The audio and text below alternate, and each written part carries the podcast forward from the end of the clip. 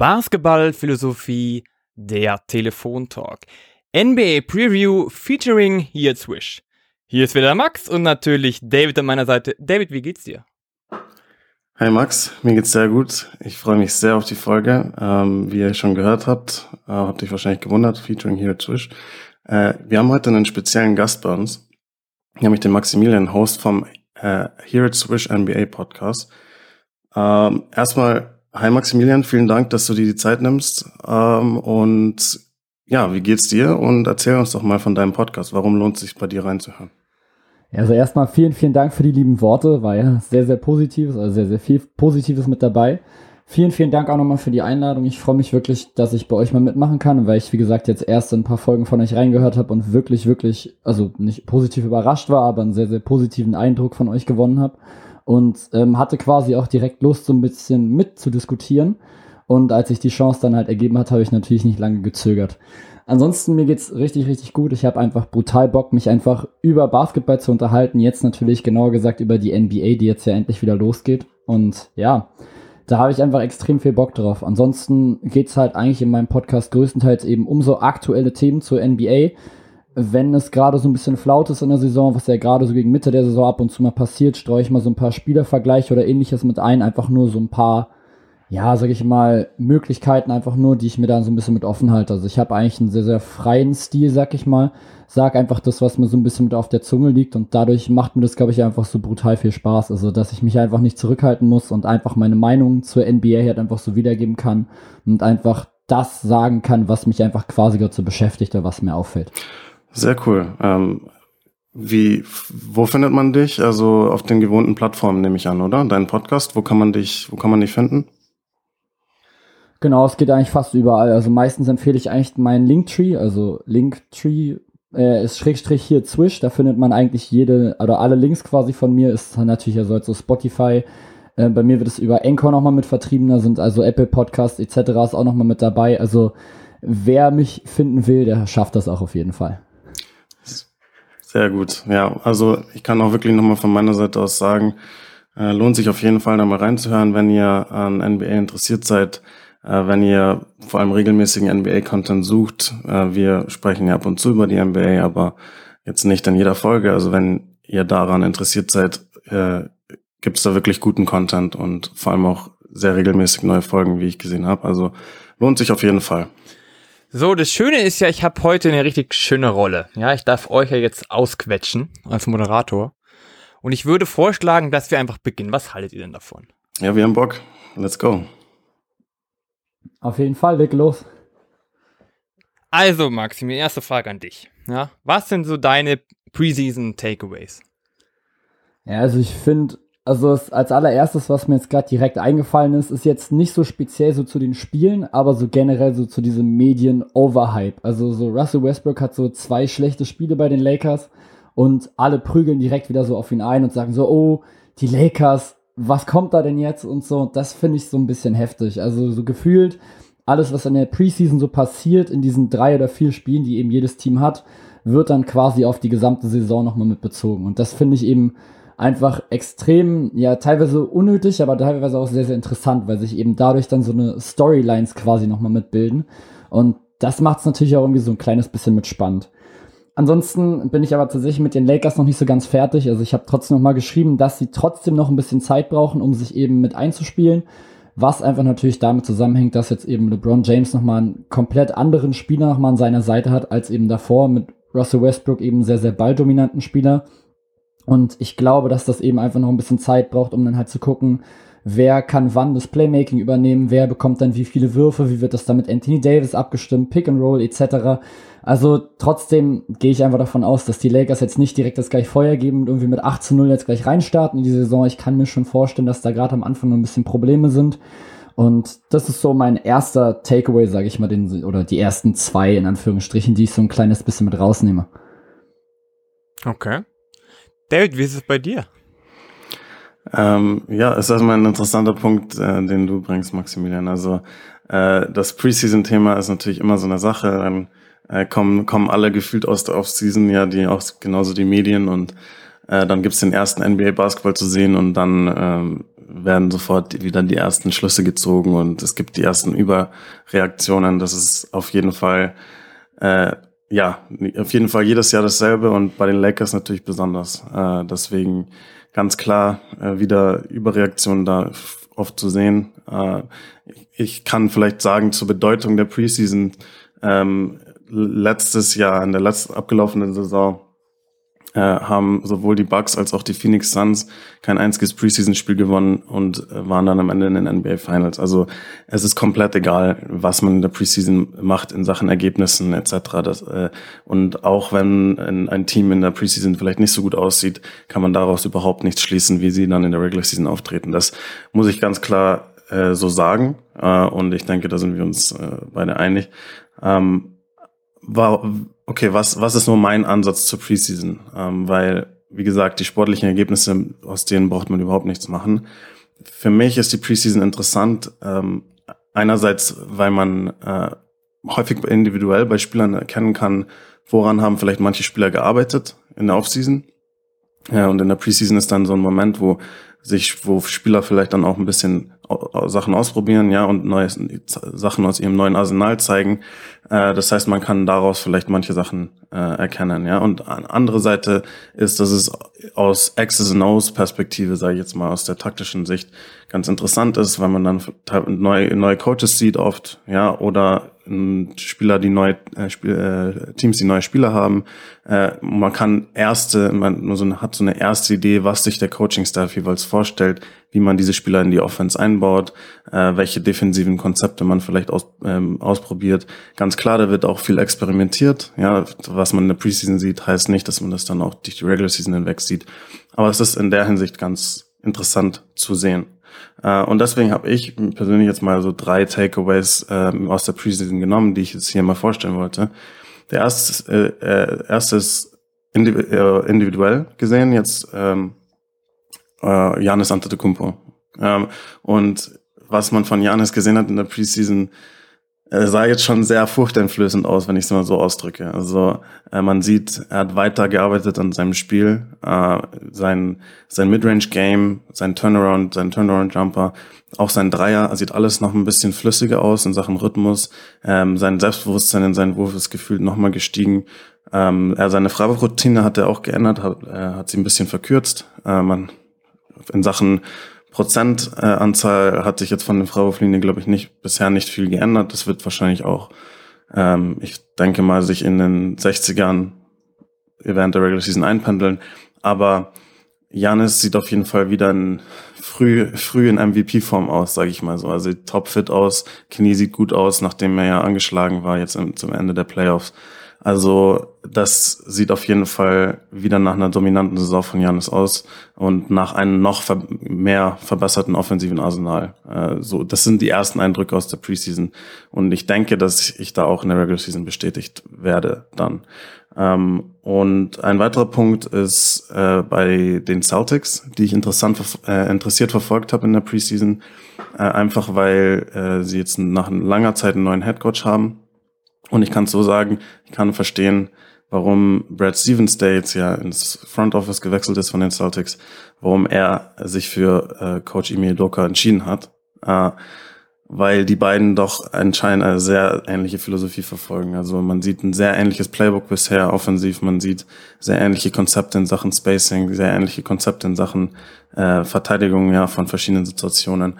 Also äh, da wird in Boston, auch wenn Brad Stevens jetzt nicht mehr der Coach ist, wird weiter die Entwicklung verfolgt und der Prozess verfolgt, den Brad Stevens seit Jahren in Boston äh, angestoßen hat. Also in Sachen Philosophie und in Sachen Ansatz äh, ändert sich bei den Celtics nicht viel, auch wenn jetzt ein neuer Coach an der Seitenlinie steht. Äh, und ja, Boston hat auch ein interessantes Team. Ich denke, vielleicht kommen wir auch noch auf die Celtics näher zu sprechen später in der Folge.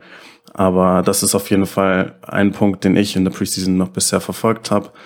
Äh, und genau. Äh, der letzte Punkt, den ich noch loswerden wollte, ist äh, zu den Houston Rockets. Und äh, die, die Houston Rockets natürlich ein sehr junges Team, äh, ein Team, was klar im Rebuild ist, äh, was dieses Jahr auch wieder viele Spiele verlieren wird. Aber ich kann so sagen, die Houston Rockets werden ein absolutes Spektakel diese Saison. Und das ist sowohl negativ als auch positiv gemeint. Also das wird von spektakulär gut bis spektakulär schlecht äh, gehen, vor allem defensiv. Äh, teilweise haarsträubende Fehler, ja, defensiv wird, hat das Team, denke ich, große Probleme. Aber offensiv auch in so viel Talent, so viel junges Talent, sehr viele Fehler, die zwar gemacht werden, aber einfach so viel rohes Talent, ähm, sehr ein grundsätzlich sehr viel Pace, äh, sehr viel Spacing, was man in Houston weiterhin sieht und dann dazu noch ein Coach, denke ich, mit äh, Coach Silas, der äh, ein sehr guter Lehrer ist, denke ich mal, ein sehr guter äh, Coach ist, der mit jungen Spielern gut umgehen kann, der diesen Prozess weiterführen kann. Aber ich denke so, also Houston Rockets Spiele werden dieses Jahr auf jeden Fall spektakulär. Viele Punkte werden fallen, weil verteidig, verteidigen tun die Rockets bisher zumindest nicht. Also es würde mich überraschen, wenn die Rockets äh, gute Defense spielen werden ähm, und offensiv aber auch enorm viel Talent, viele Dreier, viel Athletik, viel Tempo. Also es wird einem bei Houston Rockets spielen dieses Jahr bestimmt nicht langweilig werden. Das sind jetzt so meine äh, Preseason Takeaways, äh, die ich erstmal loswerden wollte. Ich weiß nicht, Maximilian, ob du noch dir was aufgehoben hast oder ob, ob das bei dir auch schon war. Also ich habe tatsächlich noch ein bisschen was. Erstmal möchte ich aber sagen, dass du das einfach, finde ich, einfach verdammt gut einfach mit analysiert hast. Also ich finde, man merkt, dass du einfach so ein bisschen aus dem Coaching-Bereich so rauskommst. Also dass du halt so das Playbook direkt schon mit analysierst, jetzt bei den Celtics und so, finde ich persönlich richtig cool. Also das heißt, man merkt halt, du bist halt richtig, richtig deep im Thema mit drin. Und wollte ich einfach nur mal kurz mal loswerden. Einfach mal so ein kleines Lob so an der Seite. Ähm, ansonsten. Danke, das freut mich. ja, sehr gern. Ansonsten habe ich einfach noch mit aufgeschrieben, dass ich mich einfach brutal einfach freue, so auf diese ganzen neu zusammengesetzten Teams. Also die Chicago Bulls zum Beispiel finde ich sehr, sehr interessant. Da sieht man jetzt auch schon wieder so einige Highlight-Plays von jetzt Ellie Hoops oder von Dunks wie von Caruso. Ellie Hoops von Lonzo Ball auf Rosen und auf Zach Levine und was weiß ich. Also ich glaube, die werden richtig, richtig Spaß machen, auch als Team. Und ich glaube tatsächlich auch, dass die Detroit Pistons auch ein sehr, sehr interessantes League Pass Team werden. Einfach nur, weil das eben so ein bisschen ähnlich ist, so wie bei den Houston Rockets. Aber ich finde, du hast halt auch nochmal so Spieler, die jetzt zumindest schon ein bisschen länger auch schon mit dabei sind, die auch letztes Jahr schon zusammengespielt haben. Das heißt, du hast vielleicht schon eine relativ gute Teamchemie und du hast auch einfach so viel Talent einfach in diesem Kader, so viele junge Spieler. Und natürlich gerade auch so Kate Cunningham wird natürlich einfach so ein Spieler sein, der einfach sehr, sehr viel Aufmerksamkeit auf sich zieht. Und ich glaube das auch völlig zu Recht. Also ich glaube trotzdem, dass er eine sehr, sehr gute Saison auch spielen wird. Also dafür, dass er eben Rookie ist, ein Rookie Point Guard hat es ja generell erstmal relativ schwer, weil er eben erstmal gucken muss, okay, wie sind jetzt halt meine Gegenspieler, wie verändert sich halt das Tempo oder wie verhält sich das Tempo im Vergleich zum College. Und ich glaube aber, dass Kate Cunningham da einfach ein Spieler ist, der sich da sehr, sehr schnell adjusten kann, der sich sehr, sehr schnell anpassen kann an eben dieses neue Spielsystem oder an dieses neue Spielgefühl. Und da muss ich sagen, so auf Rookies, und auch so auf diese ganzen Neuzugänge, auf die ganzen neu zusammengestellten Teams habe ich einfach brutal Lust. Und ich finde so Preseason ist immer so wie so eine Art Vorgeschmack. Es ist einfach wie so ein kleiner Trailer, sag ich mal, zu so einem richtig, richtig guten Film, der sehr, sehr lange ist, mal wieder dieses Jahr. Aber wo du einfach dann schon siehst, okay, du hast halt schon so ein paar richtig, richtig gute Szenen, du hast schon so einen kleinen Vorgeschmack halt darauf, was da noch passieren kann. Aber so letztendlich weißt du dann trotzdem noch nicht, wie gut dieser Film dann halt wirklich dann sein wird. Und bei der NBA finde ich, ist es quasi immer so, dass du am Ende hast du immer einfach ein richtig, richtig gutes Produkt, was dann am Ende dabei rauskommt. Du hast extrem guten Basketball, du hast Game Winner, du hast Highlight Dunks, du hast krasse Defense, Ankle Breaker und das finde ich einfach, einfach super cool. Und ich finde so die Preseason macht einfach immer Bock auf mehr. Ich glaube, das war ein guter Übergang. Lass uns doch jetzt mal in den Osten gehen. Na? Ihr habt jetzt diese Preseason Takeaways mitgenommen, aber jetzt sagen wir mal, okay, Vorbereitung, schön, aber wer gewinnt denn das Ding im Osten? Wer, ist, wer sind eure drei Titelanwärter? Also ich habe es sogar mal so ein bisschen versucht so zu ranken. Ich habe ähm, auf Platz drei bei mir die Miami Heat. Einfach nur, weil ich glaube, dass Kyle Lowry so ein fehlendes Puzzlestück ist in diesem Konstrukt der Miami Heat. Du hast generell immer schon so diese Heat-Culture, die da immer schon vorherrscht. Du hast sehr, sehr hart arbeitende Spieler. Und so dieser Point Guard, aber so dieser erfahrene Point Guard, der so dieses Team nochmal mit anführen kann, der quasi genau weiß, was er tut. Den hattest du davor in Goran Dragic, aber halt einfach nicht so in dieser krassen Rolle, wie sie, glaube ich, in Kyle Lowry mit ausfüllen kann. Ich muss zugeben, ich bin auch Raptors-Fan, also das heißt, so Kyle Lowry habe ich in den letzten Jahren sehr, sehr intensiv verfolgt, habe auch ein Lowry Jersey auch noch zu Hause. Ich finde den Mann einfach wahnsinnig gut. Und ich glaube, dass er in dieses Heat-Team einfach perfekt mit reinpasst. Also ich habe wirklich am Tag, als, er, als klar wurde, okay, er ist nicht mehr bei den Raptors, habe ich halb geheult, aber ich habe mich halt auch halb für ihn halt auch gefreut, weil ich mir so dachte, ey, ich glaube, Miami Heat, das ist so dann genau das Team, wo du halt mit hin willst. Natürlich, klar, erstmal, du hast das sehr, sehr gute Wetter und so, einen geilen Strand. Aber er ist jetzt nochmal mit seinem nächsten Buddy nochmal mit zusammen, eben mit Jimmy Butler. Und du kommst einfach in ein Team rein, was vor zwei Jahren schon mal in den NBA Finals war. Das heißt also in Team, was funktioniert, wo du quasi so dieser Spieler sein kannst, der das Team so over the hump bringt, so der so dieses letzte Puzzlestück nochmal ist in einem unfassbar guten Konstrukt und in einem unfassbar guten Team. Und allein wenn man sich jetzt gerade schon die Defense der Miami Heat anguckt, muss man glaube ich schon ein bisschen Angst haben. Also du hast eigentlich nur Duncan Robinson, der defensiv jetzt in der Starting Five ein bisschen anfällig ist. Ansonsten hast du da einfach brutal gute Spieler mit drin und ich glaube, es wird einfach extrem schwer gegen die zu punkten. Sie werden wahrscheinlich wieder versuchen, das Tempo zu kontrollieren, gar nicht so schnelle Offense zu spielen, aber dafür eben sehr, sehr überlegte. Und ich finde, dafür hast du einfach genau die richtigen Leute. Und auch so dieses Pick and Roll zwischen Lowry und Adebayo wird, glaube ich, sehr, sehr spannend. Und auch generell nochmal diese intrinsische Entwicklung, die so ein Bam Adebayo nochmal macht die jetzt ein Tyler Hero nochmal macht, der jetzt nochmal so eine Art Bounceback hier nochmal haben will, haben wird. Und ich glaube, das ist dann schon ein Team, auf das du im Osten richtig, richtig krass aufpassen musst. David, welches wäre so dein erstes Team von den dreien, sag ich mal, die du jetzt gerade rausgesucht hast?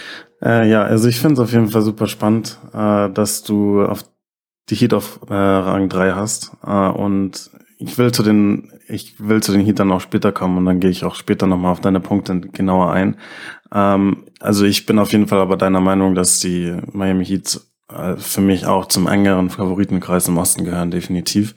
Äh, ich habe jetzt auf Nummer drei äh, bei mir die Atlanta Hawks tatsächlich. Ähm, die, die Hawks waren für mich letztes Jahr, also für viele waren irgendwie so gefühlt die Hawks so ein bisschen so diese die Überraschung der Playoffs halt äh, letzte Saison und halt vielleicht so ein bisschen so gefühlt so ein One-Hit-Wonder oder so.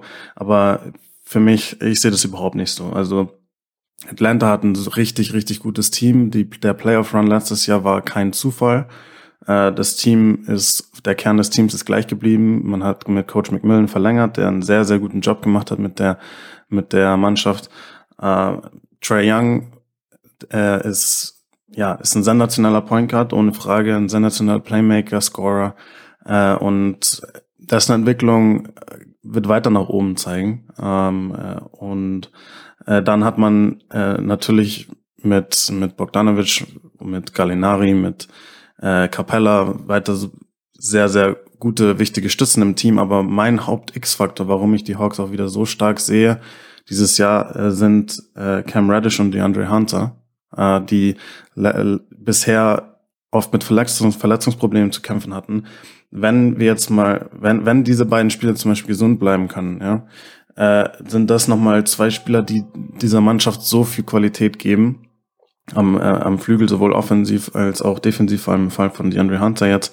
Äh, und was sie einfach enorm schwer äh, zu, zu verteidigen macht. Weil, weil klar, sie haben ihren Star mit Trey Young, aber sie haben gleichzeitig äh, dann eben auch so viele verschiedene Spieler, die Verantwortung übernehmen können, die Scoring übernehmen können. Und wenn der eine dann mal vielleicht einen schlechten Tag hat, dann ist vielleicht der andere da. Also man hat mit Bogdanovic, mit Gallinari, mit DeAndre Hunter, mit Kevin Herder, mit Cam Reddish, das sind alle Spieler, wo niemand sich wundern würde, wenn die am Ende 25 Punkte äh, gemacht haben. Und das alles zusätzlich zu einem konstanten äh, Star in Trey Young, ist einfach ein Rezept für, für Erfolg. Äh, und äh, ich denke, dass McMillan, Coach McMillan ähm, diesen sehr viel Respekt genießt im Lockerroom. Und ja, mit Atlanta wird dieses Jahr wieder zu rechnen sein. Die sind für mich äh, das drittbeste Team im Osten dieses Jahr. Okay, Maximilian, wer ist der Zweite? Ja, also bei mir ist äh, das zweite Team und ich glaube, da sind wir uns wahrscheinlich auch relativ ähnlich. Also ich glaube, die ersten zwei finde ich irgendwie relativ eindeutig, also persönlich. Wobei man vielleicht die Position austauschen könnte. Ich habe jetzt an zwei die Milwaukee Bucks, also den, ja, den Titelfavoriten oder den letzten Champion, sage ich mal. Und ja, du hast es auch vorhin schon gesagt, Janis Antetokounmpo hat sich einfach schon wieder weiter verbessert, hat eben an den Schwächen, die er in seinem Game noch hatte, was eigentlich fast alles irgendwie mit Wurf zu tun hatte, weiter dran gearbeitet.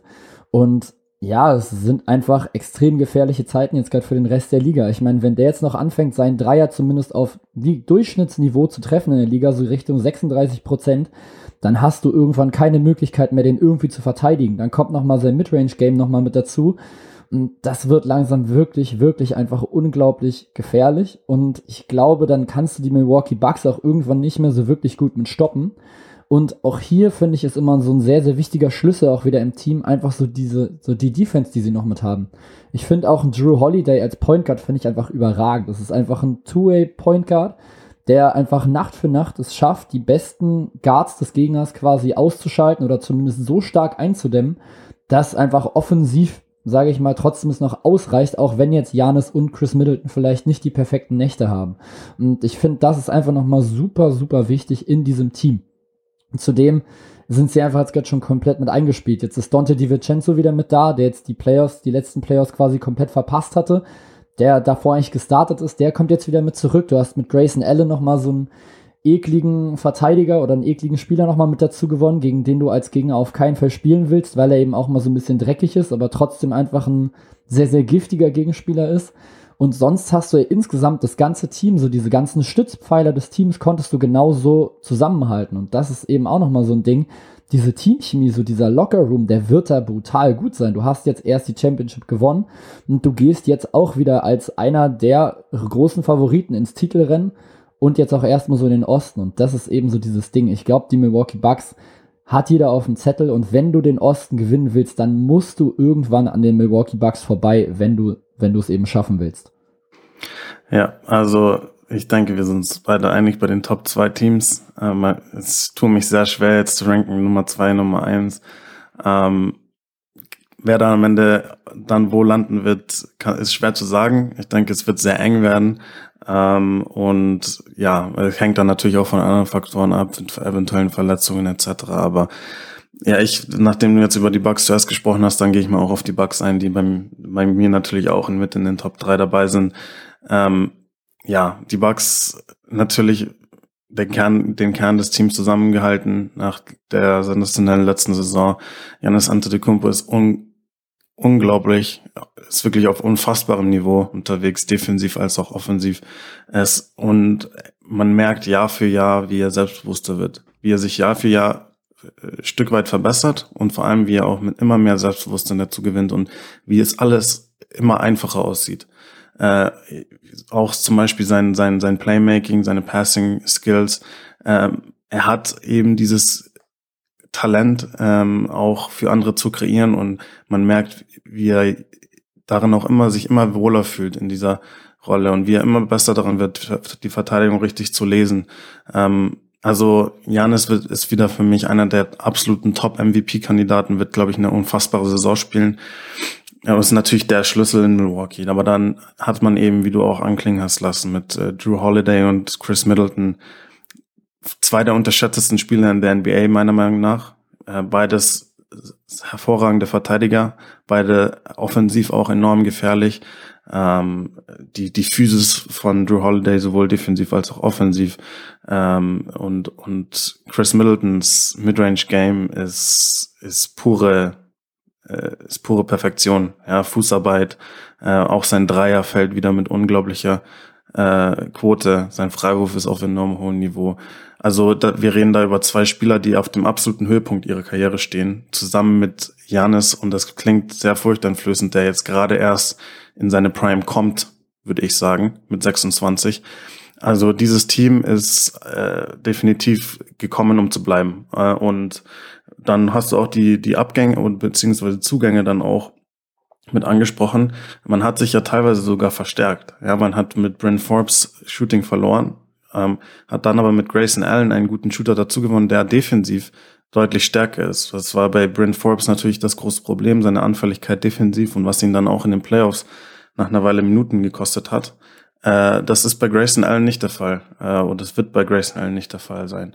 Äh, und dann hat man dann PJ Tucker natürlich verloren, der sehr wichtig war im Playoff-Run letztes Jahr. Hat dann aber zum Beispiel mit Sammy Ogilvy, finde ich, einen sehr interessanten Spieler dazu geholt, der, ähm, der Milwaukee dieselbe äh, defensive Flexibilität gibt, äh, ähm, wie, wie sie PJ Tucker gegeben hat, der äh, sehr wohl eigentlich eins bis fünf verteidigen kann, mit dem man alles switchen kann, der dessen dass ein Dreier zwar nicht auf dem höchsten Niveau ist, aber der durchaus auch ein Faktor sein kann. Äh, das heißt, Ogile wird auch ein wichtiger, wichtiger Spieler in der Rotation sein. Man hat Bobby Portis halten können.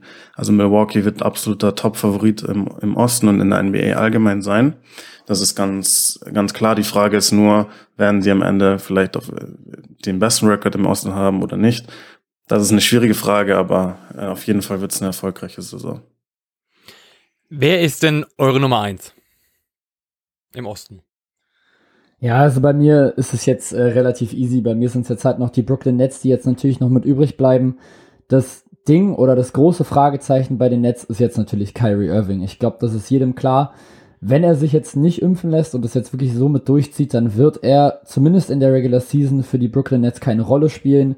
Manche mutmaßen es gerade auch schon, okay, der blöfte jetzt gerade nur, der lässt sich noch impfen oder er wartet ganz, ganz lange und lässt sich dann erst kurz vor den Playoffs impfen oder wann auch immer das Ding ist halt, das ist natürlich trotzdem für die Teamchemie schon mal Gift. Ne? Du hast jetzt einfach einen Spieler, der einfach normalerweise brutal viel Geld verdient. Das würde er dann nicht bekommen.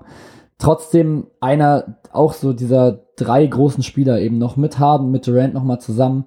Quasi der Typ, der dieses Team dazu zu einer Meisterschaft bringen soll.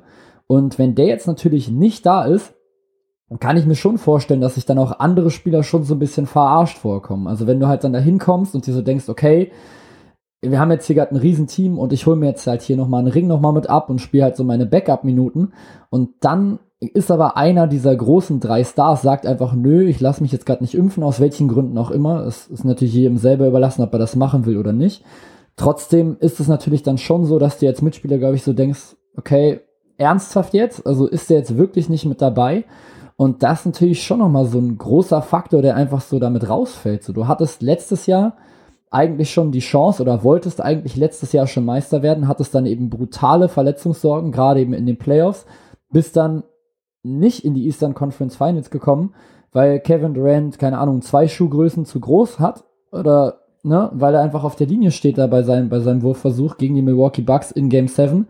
Wenn es ein Dreier ist, dann schmeißen die Milwaukee Bucks raus, gehen in die Eastern Conference Finals und wer weiß, vielleicht werden sie dann sogar Meister und das dann eben lange eben ohne Irving und halt Harden auf einem gefühlt halben Bein. Und so bist du halt jetzt in so einer Lage, wo du jetzt halt denkst, okay, die Nets sind jetzt eigentlich so krass unter Druck, dass sie das jetzt eigentlich gewinnen müssen. Denn mit dem Kader, den sie eigentlich jetzt gerade haben, eben nochmal mit dem Big Three, jetzt nochmal mit Lamarcus Aldridge, der neu mit dazu ist, mit Patty Mills, der auch schon sehr, sehr lange diese Backup-Point Guard-Rolle unglaublich gut mit ausfüllt, mit Joe Harris, also einem der konstantesten Shooter der gesamten Liga, bist du eigentlich jetzt gerade dazu verdammt zu gewinnen. Und jetzt habe ich noch nicht mal Paul Millsap als neuen Spieler erwähnt, Blake Griffin nicht erwähnt, Nicholas Claxton nicht mit erwähnt. Also die haben noch andere Talente, die haben genug Leute dafür, um das zu schaffen. Aber wenn jetzt natürlich Kyrie Irving raus ist, dann tut es diesem Team natürlich trotzdem krass weh. Sie werden in der Regular Season trotzdem weit vorne landen, das glaube ich schon, weil einfach die Qualität von Harden und von Kevin Durant viel, viel zu groß ist, als dass sie jetzt wirklich weiter runterrutschen als Platz 3 für mich.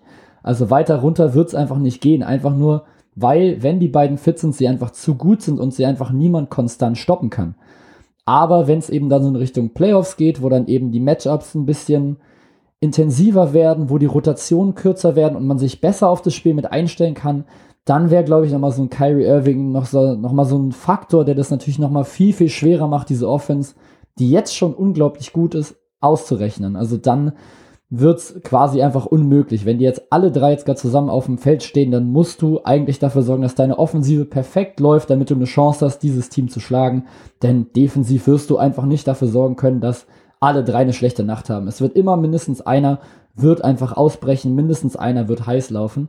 Und wenn du natürlich drei Leute hast, ist die Chance, dass halt alle nicht funktionieren, wesentlich geringer, als wenn eben nur in Anführungsstrichen zwei Leute nicht funktionieren.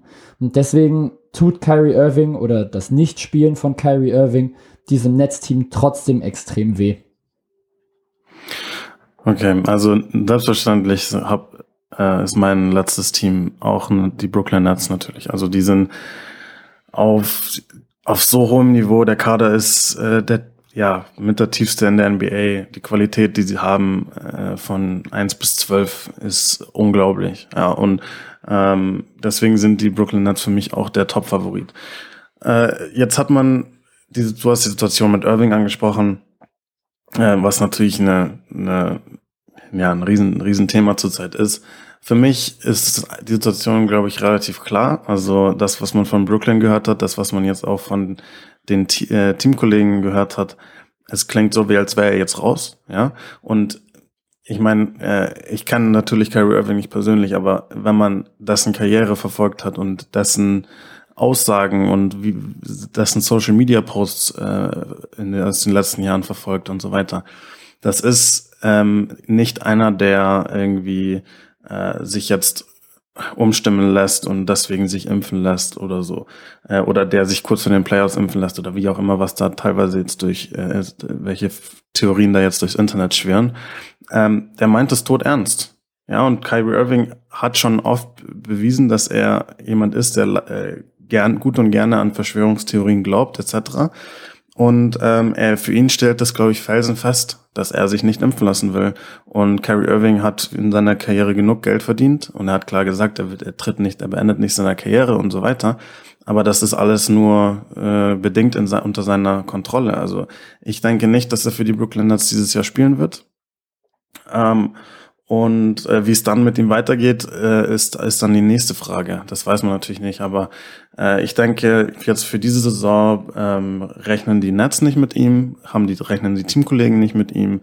Und äh, ja, also ich denke, dass Kyrie Irving leider äh, aus Sicht der Basketballfans raus ist. Ähm, so, jetzt kommt aber mein Punkt, und das ist fast unglaublich, dieser Satz, aber ich finde ihn, also ich finde ihn, meine ihn schon ernst. Äh, es macht macht keinen großen Unterschied. Und das meine ich nicht, dass es nicht, dass Brooklyn nicht deutlich besser wäre mit ihm. Das ist auf jeden Fall der Fall.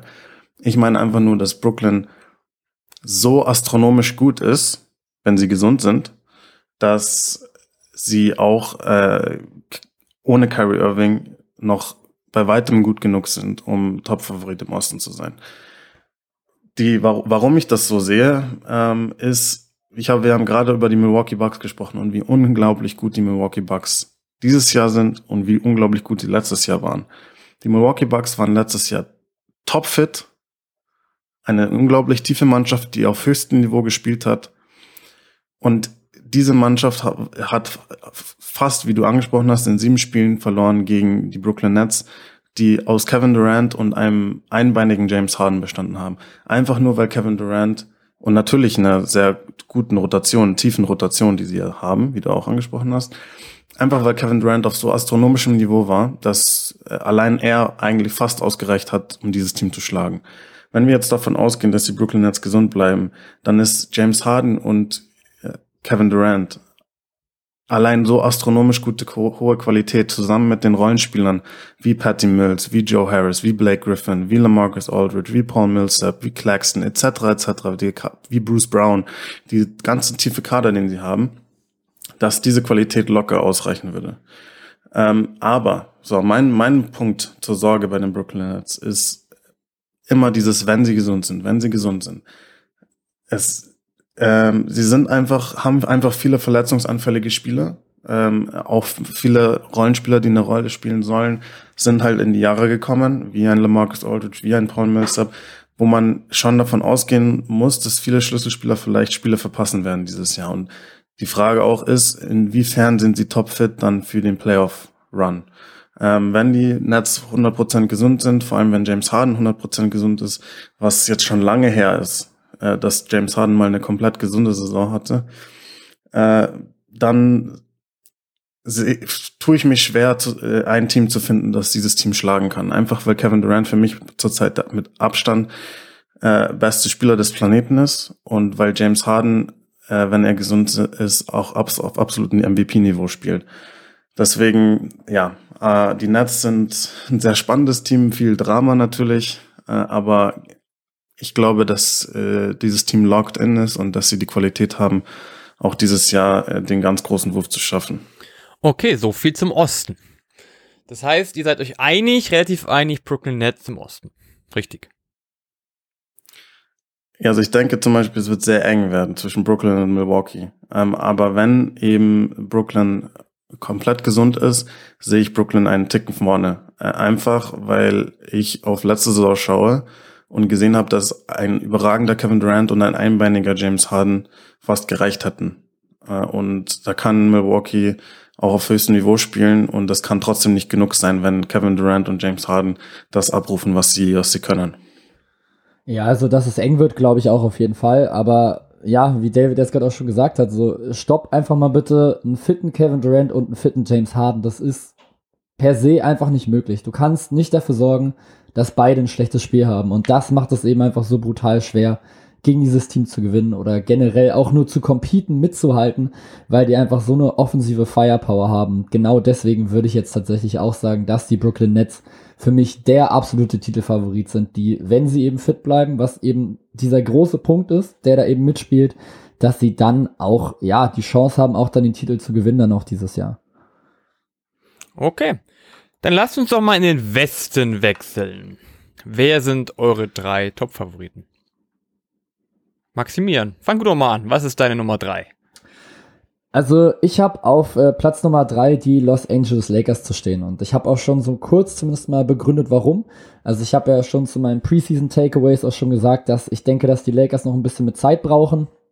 Und auch hier spielt halt die Fitness wieder eine, eine Rolle. Ist ja so ein bisschen auch wie bei den Nets. Du hattest jetzt eben in der letzten Saison mit LeBron James und mit Anthony Davis zwei Superstars, die angeschlagen in die Playoffs gegangen sind oder sich zumindest kurz vor den Playoffs nochmal verletzt hatten. Und ich persönlich hatte nicht das Gefühl, dass beide in den Playoffs wirklich fit waren, zumindest dauerhaft. Also, wenn LeBron James möchte, kann er, glaube ich, immer noch dominieren. Vielleicht nicht mehr so krass, wie er es zumindest 2016 noch geschafft hat, als er mit den Cavs Meister geworden ist. Aber zumindest noch mehr, als er es so teilweise gegen die Suns gemacht hat. Also in dem Moment, wo eben Anthony Davis raus war, das wäre eigentlich so dieser 2016-Moment, sage ich mal, gewesen, wo er einfach sagt, alles klar, dann übernehme ich jetzt halt mit die Offense und ich glaube, das liegt jetzt nicht unbedingt an seinem Alter, sondern einfach lag letztes Jahr an seinem Fitnesszustand, dass er so dieses, dieses Demigod-Level quasi einfach nicht erreichen konnte. Dass er einfach gesagt hat, okay, ohne Anthony Davis packe ich das halt nicht. Anthony Davis jetzt auch eben sehr, sehr häufig jetzt schon von Verletzungen geplagt. Und Russell Westbrook kommt jetzt halt auch langsam wieder in die Jahre. Dann hast du noch auf Center eben noch der Andre Jordan, Dwight Howard, zwei auch relativ alte Spieler. Du hast Trevor Reese, du hast Carmelo Anthony, du hast noch einen Rajan Rondo. So, das sind einfach, das ist ein super, super altes Team im Vergleich jetzt gerade zum normalen Liga-Durchschnitt. Und natürlich kann das sehr, sehr gut funktionieren, einfach nur, weil du halt auch hier die Star Power wieder hast. Ich meine, Westbrook, James und Davis müssen wir, glaube ich, nicht drüber diskutieren, dass das einfach drei absolute Superstars sind in der Liga. Also Russell Westbrook legt quasi jedes Jahr ein Triple-Double auf. LeBron James letztes Jahr 25, 8 und 8 und Anthony Davis 22 und 8. Also was, was erwartest du da von diesem Team? Das ist ja jetzt schon, wenn du allein schon nur diese drei Leute hast, dann hast du ja einfach schon per se einfach eine extrem große Chance, einfach sehr, sehr weit zu kommen. Die Frage ist dann eben, wie funktioniert denn das Spacing und wie wird es dann eben aufgeteilt mit zum Beispiel dann dem Playmaking, was ich dann eben vorhin schon gesagt hatte wer bekommt dann wann den Ball, wer darf wie oft werfen und wie schnell funktioniert halt so diese Abstimmung und wie funktioniert das dann halt auch mit diesen ganzen neuen Spielern, denn das kommt ja auch nochmal mit dazu. Du hast ja quasi keine Spieler mehr aus dem letzten Jahr. Also außer jetzt eben LeBron und Davis meinetwegen und noch ein Taylor Horton Tucker hast du ja das komplette Team einmal mit ausgewechselt und auch da musst du jetzt erstmal schauen, wie die jetzt überhaupt alle nochmal mit zurechtkommen. Und das sind eben so viele Faktoren, die mir dann zwar sagen, okay, die Lakers werden eine gute Regular Season spielen, aber werden halt nicht so dieses krasse Überteam, was sie theoretisch hätten sein können, wenn sie jetzt, keine Ahnung, drei Jahre jünger wären, alle meinetwegen. Okay, ähm, also die Lakers sind natürlich auch bei mir ein im Kreis der Titelkandidaten, aber ich muss sagen, sie sind bei mir nicht in den Top 3. Ähm, bei mir, ich habe auf Nummer 3 die Phoenix Suns und das ist ähnlich auch, wie ich jetzt bei, im Osten bei den Hawks hatte. Für mich waren die Phoenix Suns letztes Jahr kein Zufall, dass sie bis in die Finals geschafft haben. Das war kein One-Hit-Wonder äh, oder, oder ähnliches. Heißt das, dass die Phoenix Suns automatisch wieder in die Finals kommen? Natürlich nicht. Der Westen ist so schwierig. Ähm, aber äh, und es ist so schwer vorherzusagen, wer dann sich am Ende durchsetzt. Und es hängt von so vielen verschiedenen Dingen ab. Aber was ich sagen will, ist, für mich sind die, werden die Phoenix Suns definitiv wieder mit äh, äh, um die Finals-Teilnahme mitspielen und mit um die Krone im Westen mitspielen und werden für mich im engen Favoritenkreis sein. Ähm, das, das Team wurde eigentlich größtenteils gehalten. Alle Schlüsselspieler der Kernmannschaft ist komplett gleich.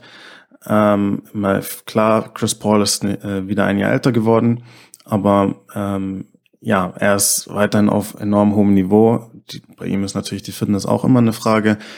Äh, das heißt, davon hängt es natürlich auch mit ab. Aber Devin Booker ähm, ist, ist immer noch in, äh, in seiner Entwicklung äh, und kann sich weiter verbessern. Äh, und ist jetzt schon auf so hohem Niveau. Ähm, dann hat man jetzt mit Michael Bridges verlängert, der perfekt ins Team passt, äh, der ihnen äh, defensive Qualität gibt und der auch sein, sein Shooting enorm wertvoll war, auch sein, sein Drive zum Korb, also ein enorm wichtiger Rollenspieler war. Jay Crowder auf der 4 hat mir sehr gut gefallen, ist weiterhin dort. DeAndre Ayton ist natürlich ein junger Center, der weiter noch sich verbessern kann und sich verbessern wird. Und auch zum Beispiel Bankspieler wie Cameron Payne sind weiter da, die eine wichtige Rolle hatten. Also Phoenix ist wieder ein absolutes Top-Team äh, und es ist ja ein eingespieltes Team mit demselben Coach ähm, und mit ihnen wird wieder meiner Meinung nach zu rechnen sein. Deswegen sehe ich sie ähm, bei mir auf Rang 3. Äh, zu den Lakers ähm, komme ich dann, will ich dann auch später noch zu sprechen kommen, dann gehe ich auch mal noch auf deine Punkte ein, die du gesagt hast. Ähm, aber genau, auf Rang 3 sind bei mir äh, die Phoenix Suns. Ja, das Gute ist, äh, ich muss jetzt nicht weiter irgendeine Überleitung suchen, denn äh, ich habe tatsächlich auf Platz 2 auch die Phoenix Suns gestellt. Einfach nur, weil dieses Team auch jetzt hier wieder eine perfekte Teamchemie hat. Sie waren letztes Jahr schon in den Finals und wie du auch schon gesagt hast, natürlich heißt es jetzt noch lange nicht, dass sie jetzt nochmal in die Finals kommen. Und ich glaube, das ist jedem auch klar. Trotzdem ist es einfach ein eingespieltes Team mit einem unfassbar hohen Niveau, mit sehr, sehr vielen Leadern auch alleine schon im Team. Und so, das ist jetzt einfach gerade ein Team, das hat jetzt, glaube ich, einfach Blut geleckt. So, die waren jetzt so alles klar. Wir sind mit diesem Team, was wir jetzt schon zusammen hatten, in die Finals gekommen. Warum sollen wir es jetzt gerade nicht nochmal schaffen?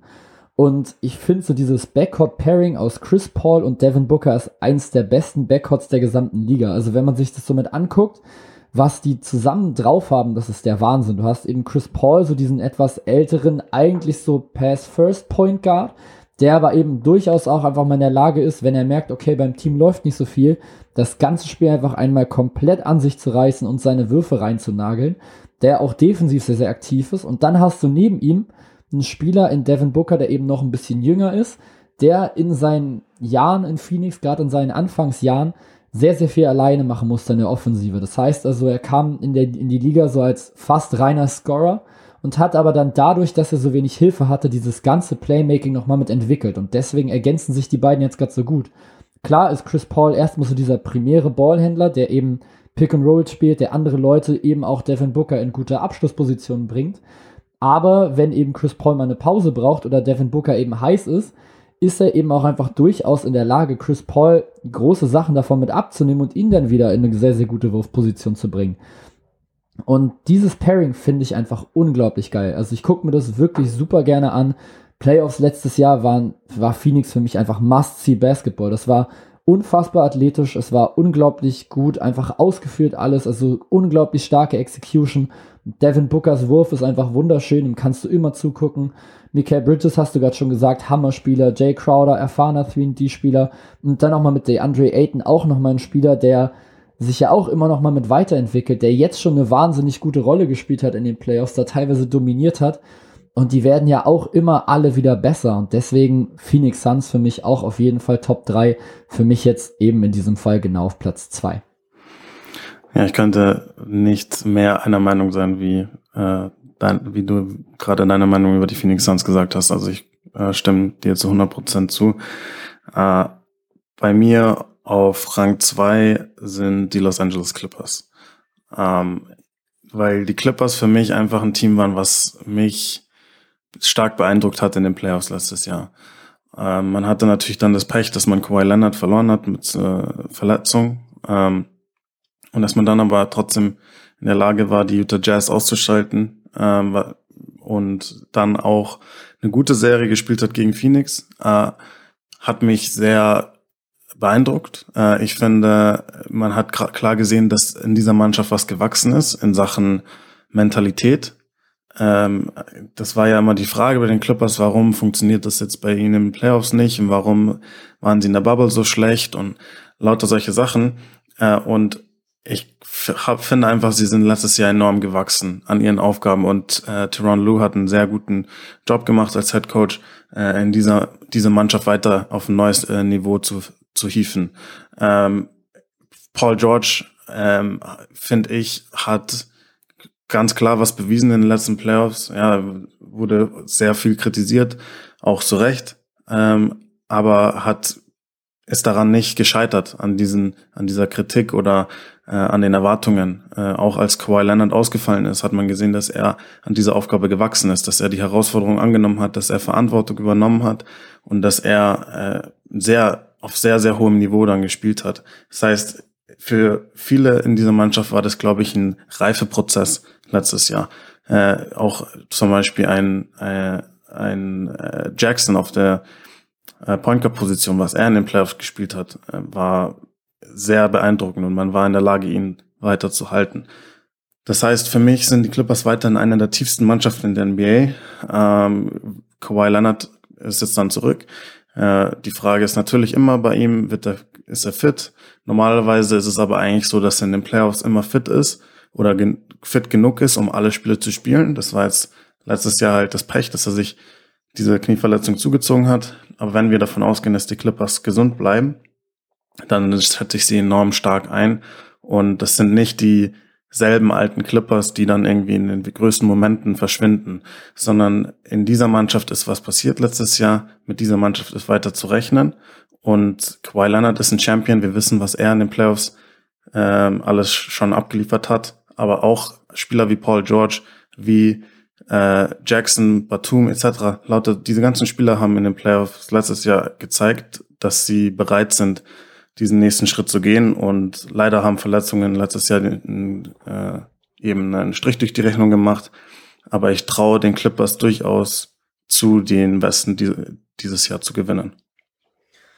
Ja, also tatsächlich tue ich das auch, denn äh, bei mir stehen die Clippers auf Platz Nummer eins. Also ich habe ähm, ja eben die Clippers genau da oben eingerankt. Das heißt, wir sind uns halt von oder bei zwei von drei Teams schon mal einig. Dementsprechend bin ich jetzt aber natürlich sehr, sehr gespannt, was du auf Platz eins hast. Will jetzt aber trotzdem noch mal ganz kurz was zu den Clippers sagen. Denn auch hier kann ich dir einfach nur zu 100% mit zustimmen. So diesen Reifeprozess hat man sehr, sehr gut gesehen. Reggie Jackson war für mich im letzten Jahr in den letzten Playoffs einfach eine Offenbarung. Also was der auf einmal offensiv abgerissen hat gegen die Dallas Mavericks teilweise, das war der absolute Wahnsinn, wo ich mir das, wo ich ihm das nicht zugetraut hätte. Das einzige Mal, wo ich wirklich gesehen habe, dass Reggie Jackson so abgeht, war immer, wenn er gegen mich bei 2K immer gespielt hat, hat er mich auch immer abgeschossen und ich habe mich immer gefragt, warum.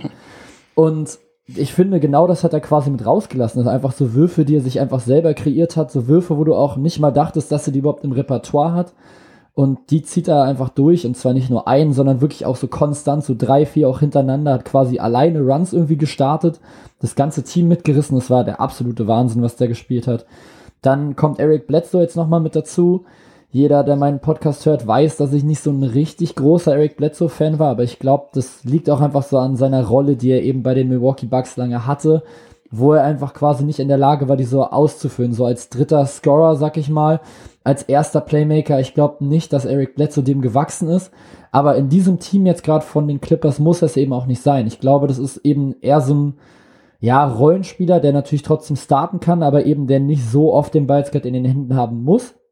Der aber, wenn er es eben tut, durchaus in der Lage ist, eben auch ein Plus-Basketballer zu sein und dem Team auf Dauer mit weiterzuhelfen. Dann, klar, auch hier wieder sehr, sehr viel Erfahrung jetzt gerade auch schon mal gesammelt. Paul George, auch hier finde ich, was du gesagt hast, trifft, einfach den Nagel auf den Kopf. Man, er wurde sehr, sehr oft kritisiert und er hat einfach gezeigt, dass er es auch ohne Kawhi Leonard wirklich weit bringen kann. Er hat einfach gezeigt, hier mit mir ist nochmal mit zu rechnen. Das war so eine Art Redemption irgendwie so für ihn. Und ich glaube, viele NBA-Fans, mich eingeschlossen, sehen ihn jetzt auch wieder auf einem anderen Level, als wir es zwischendurch getan haben. Einfach nur, weil uns so dieses Spiel 7 gegen die Denver Nuggets einfach immer noch im Kopf war, wo er irgendwie dann den, das Backboard irgendwie von der Seite trifft und so und alle so, oh Gott, Paul George, was tust du denn? Und ich glaube, das ist jetzt gerade so ein Ding, oder das war jetzt gerade so seine Möglichkeit zu zeigen, hier, ich kann es auch so. Und ich glaube, er hat uns oder mir auf jeden Fall bewiesen, dass er dieser All-Star ist, dass er auch dieser Superstar auf jeden Fall mit sein kann. Kawhi Leonard müssen wir, glaube ich, auch nicht weiter diskutieren, hast du auch gerade schon perfekt gesagt. Einfach ein Champion. Ein Typ, der, wenn er will, komplette Spiele übernehmen kann, sowohl offensiv als auch defensiv und das auch schon seit Jahren tut. Und dann ja auch noch mit Serge Ibaka auch nochmal so ein Spieler, von dem ich auch sehr, sehr viel halte, auch natürlich sehr, sehr oft gesehen in der Raptors-Zeit, der jetzt natürlich auch immer große Verletzungssorgen hatte. Wenn er jetzt eben dauerhaft fit bleibt, kann es auch nochmal ein wichtiger Faktor werden in so einem Meisterschaftsrennen. Aber dann lass mich bitte jetzt nicht mehr so lange warten. Was ist dein Platz 1, David? Ja, es kommt jetzt vielleicht für viele etwas überraschend, aber für mich ist äh, auf Nummer eins, die sind auf Nummer eins die Utah Jazz. Äh, und die Utah Jazz wurden jetzt von vielen abgeschrieben, ja, nachdem man jetzt zwei Jahre in Folge enttäuschend in den Playoffs ausgeschieden ist. Äh, letztes Jahr dann vier Spieler im Stück verloren gegen die Clippers. Ähm, aber warum, warum sehe ich die Jazz trotzdem, schätze ich die Jazz trotzdem so stark ein? Also mich erinnern die Jazz ganz ehrlich an ein anderes Team, was in den letzten Jahren schon häufig abgeschrieben wurde, nämlich die Milwaukee Bucks. Ja, also wenn man sich in den letzten Jahren die Milwaukee Bucks anschaut, äh, wie oft da schon gefordert wurde, dass Mike Budenholzer gefeuert werden soll. Wie oft da schon gesagt wurde, ja, mit Janis Antetokounmpo kann man nicht in den Playoffs gewinnen, weil er eben so zu limitiert ist. Äh, diese ganzen, ähm, diese ganzen Narratives, die da äh, rumgeschwirrt sind, mh, waren, ja, waren von, von den meisten schon so akzeptiert und mit die Milwaukee Bucks waren abgeschrieben. Äh, und ja, man hat gesehen, was letztes Jahr passiert ist.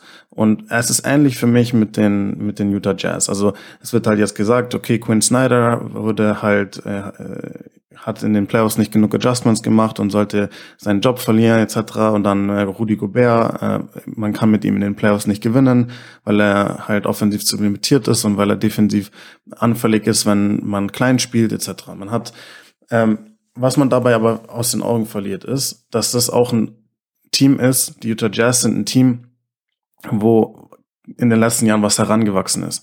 Ja, das ist dieses Duo mit Donovan Mitchell und mit Rudy Gobert zum Beispiel. Das sind, äh, es sind Spieler, die jetzt schon Jahre zusammenspielen und die zusammen einen Reifeprozess durchlaufen sind, die zusammen sich auf ähm, verbessert haben, individuell und als Team.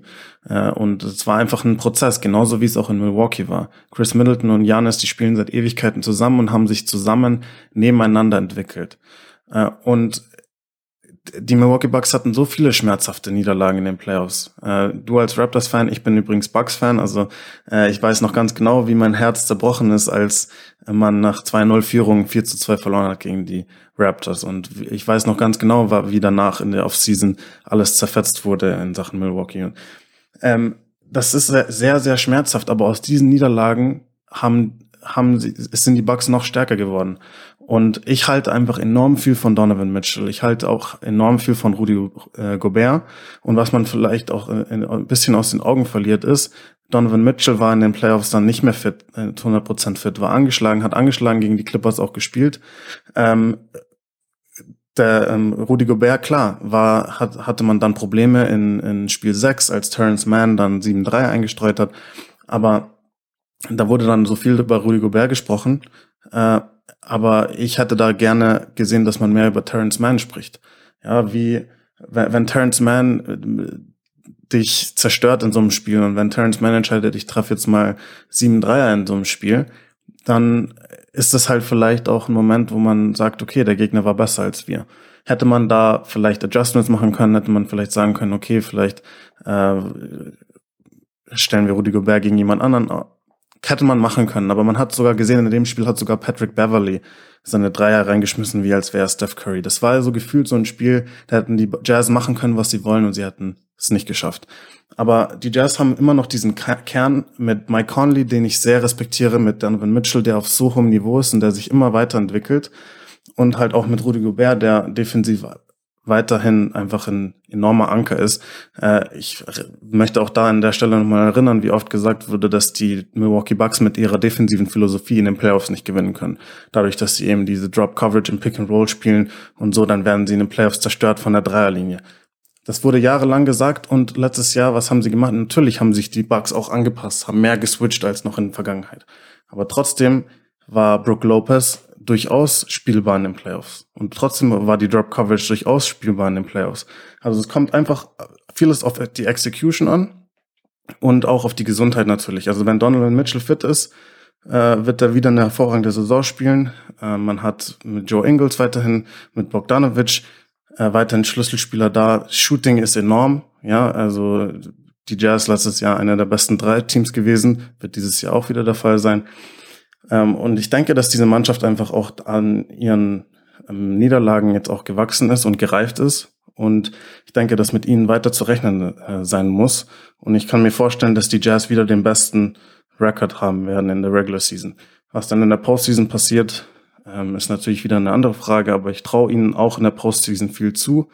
Äh, klar sind sie jetzt vielleicht nicht der Top-Favorit in den äh, Wettbüros, auch mit Recht, ja. Äh, aber äh, für mich sind sie definitiv einer der absoluten Top-Favoriten. Okay, das heißt, wir haben also jetzt ein paar unterschiedliche Teams im Westen, aber das ist gut so. Ich bin sehr gespannt, wer von euch beiden Recht behält oder vielleicht ist es auch jemand ganz anderes, der sagt, hey, im Westen werde ich gewinnen. Wisst ihr was? Jetzt machen wir jetzt mal ganz kurz und knackig die nächsten Fragen. Mal gucken, ob wir das hinbekommen. Wer sagt ihr denn, ist im Osten das meist überschätzte Team? Maximilian, was würdest du sagen? Was ist, welches Team ist am meisten überschätzt? Also ich finde es erstmal eine sehr, sehr schwierige Frage, ehrlich gesagt, denn das Ding ist halt so, man weiß jetzt halt natürlich nicht, wie sich die Teams jetzt so über den Sommer jetzt gerade mit verbessert haben. Klar, Preseason ist immer so ein kleiner Ansatz oder so, wo man mal ein paar Sachen mit sehen kann. Letztendlich habe ich mich jetzt einfach jetzt gerade für ein Team entschieden, wo ich dachte, okay, da ist wahrscheinlich der Anspruch einfach ein anderer als da, wo ich sie sehe.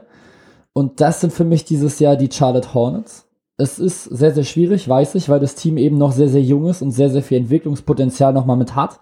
Ich glaube allerdings, dass sich die anderen Teams im Osten zu gut verstärkt haben, als dass die Charlotte Hornets das, was sie erreichen wollen, wo ich jetzt wahrscheinlich erstmal so sagen würde, denk mal so in die Top 8 würden sie wahrscheinlich schon kommen wollen, Top 7, Top 8.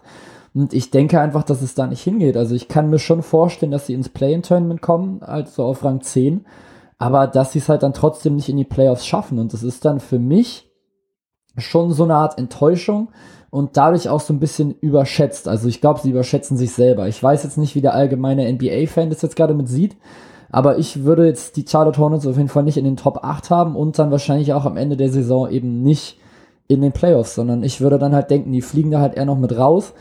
Warum ist für mich eigentlich auch relativ schnell erzählt und das ist für mich halt so ein bisschen die Tiefe, sag ich mal. Man hat jetzt mit Devonta Graham, finde ich, einen sehr, sehr guten jungen Spieler verloren der einfach sehr, sehr gut war, einfach um nochmal so ein Dreier nochmal mit reinzubringen, nochmal so ein anderes Element.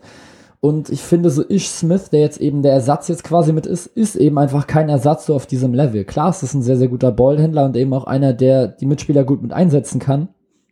Die Frage ist nur, ob er halt dafür jetzt die Mitspieler hat, die er jetzt halt so gut mit einsetzen kann. Denn gerade von der Bank ist jetzt, jetzt schon ein bisschen dünne. Ich finde Kelly Oubre wirklich gut. Ich finde ihn als Spieler sehr, sehr interessant. Ich mag ihn auch irgendwie so vom, vom, vom Typ her, von, seinem, von seiner Spielart her. Also irgendwie so ein sehr, sehr athletischer Small Forward, der normalerweise eigentlich einen ganz guten Dreier mitbringt, wenn er nicht mit 0 von 21 startet in der Saison. Und auch so insgesamt ist dieses Team jetzt nicht so schlecht mit zusammengesetzt, aber irgendwie fehlt mir da was, dass ich jetzt gerade sage, okay, für die Charlotte Hornets geht's jetzt irgendwie weiter noch mit voraus. Ich kann nicht genau sagen, was es ist, aber irgendwie überzeugt mich dieses Team nicht, dass ich mir jetzt denken würde, alles klar, Charlotte Hornets sind jetzt für mich auf jeden Fall drin in den Playoffs und ist für mich natürlich trotzdem Team, was man sich auf jeden Fall gut mit angucken kann, denn auch da werden wieder Alley-Oops fliegen von LaMelo Ball auf Miles Bridges oder auf PJ Washington oder auf wen auch immer und jetzt noch auf Kelly Oubre.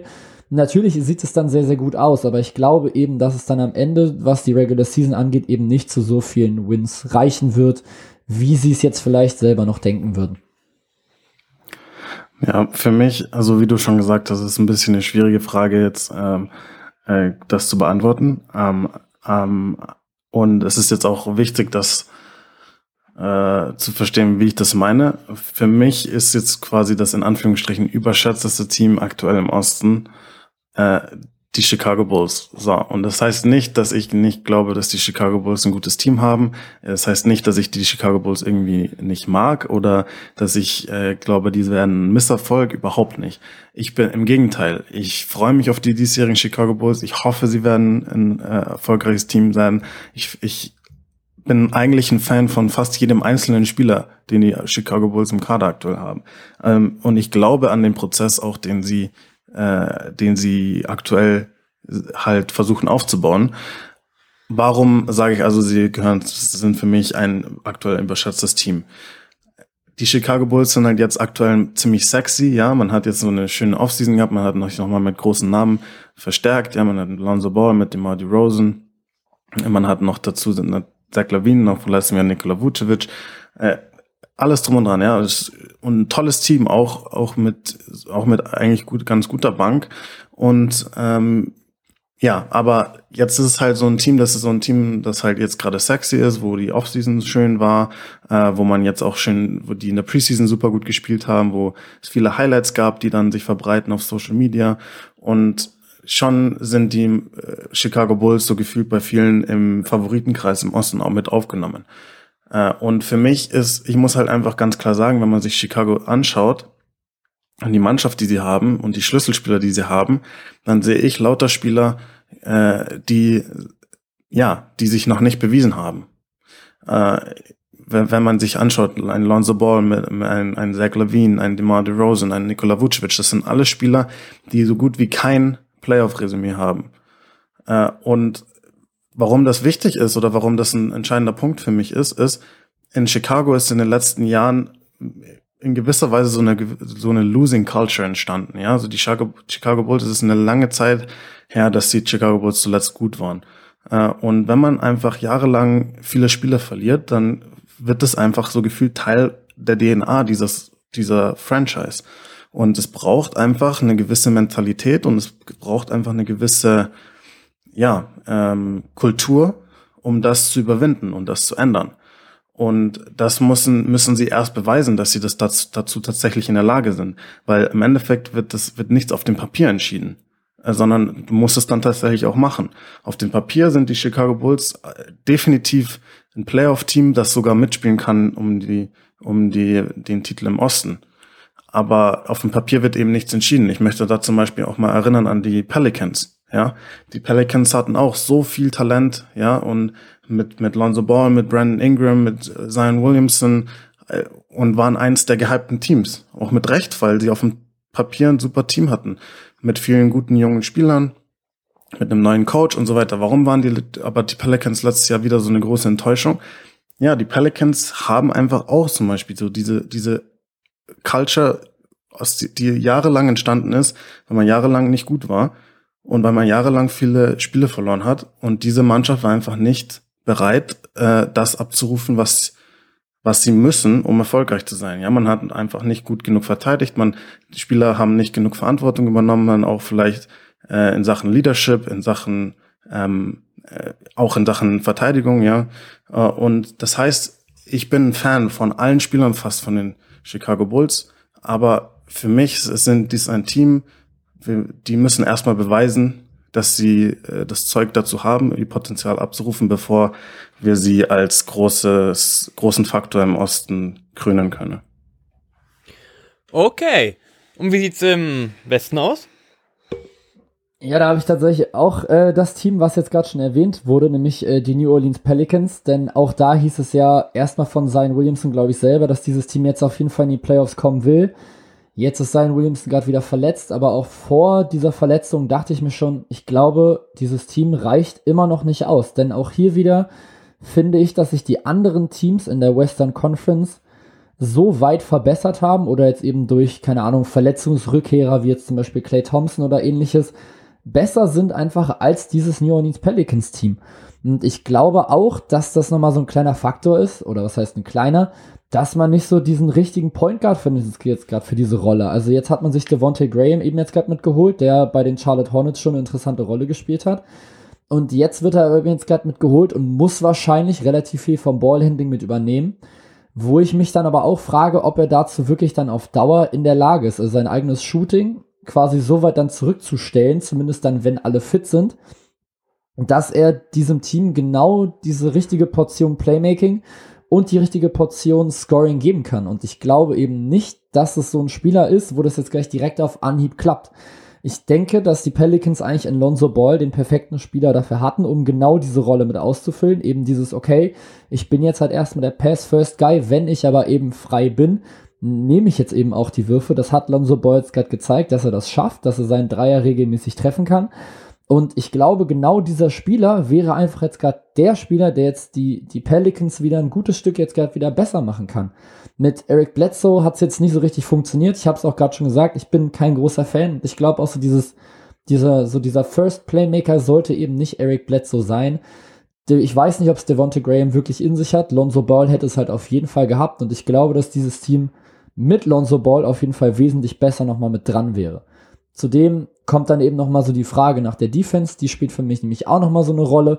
Devontae Graham, Brandon Ingram und Jonas Valanciunas sind jetzt für mich drei, sage ich mal, zumindest keine guten Verteidiger, die da jetzt gerade mit rumlaufen.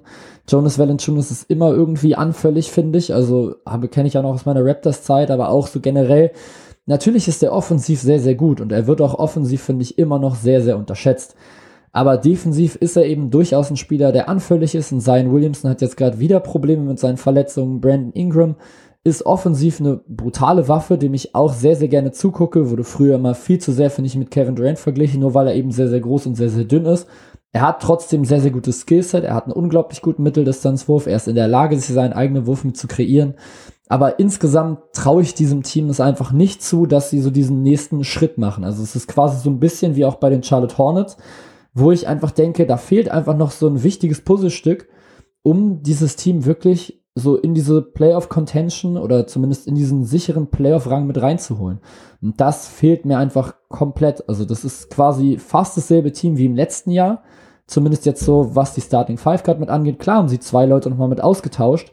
Aber jetzt, ich finde, sie haben sich jetzt nicht so viel jetzt gerade verbessert, dass du jetzt sagst, okay, Jetzt reicht's aber auf jeden Fall. Das ist jetzt eben kein Kyle Lowry, der jetzt gerade mit dazukommt, sondern es ist dann eben Devonte Graham.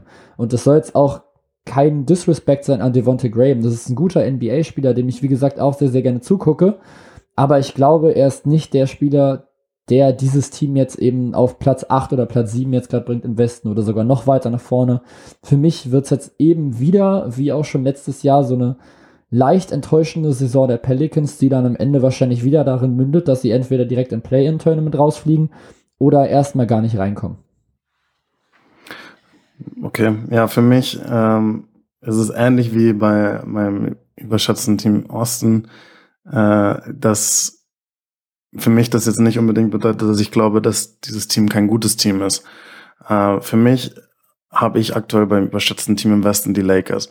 Äh, heißt das, dass die Lakers für, für mich kein Titelfavorit oder Titelkandidat sind oder dass sie die Playoffs verpassen, so, so solche Sachen. Nein.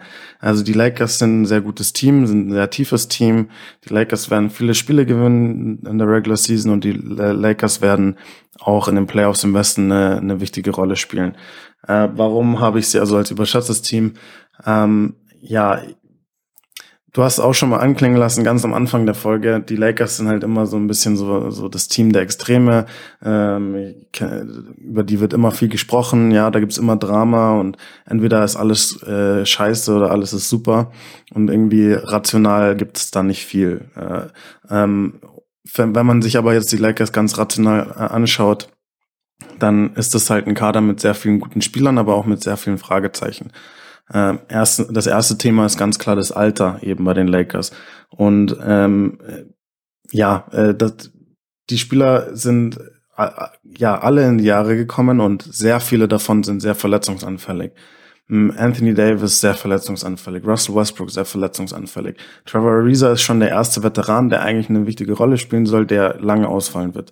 Äh, und ja, ähm, auch LeBron James war nicht mehr so unverwundbar wie die ganze Karriere hinweg und hatte, hat angefangen, dass er mit kleinen Verletzungen zu kämpfen hatte.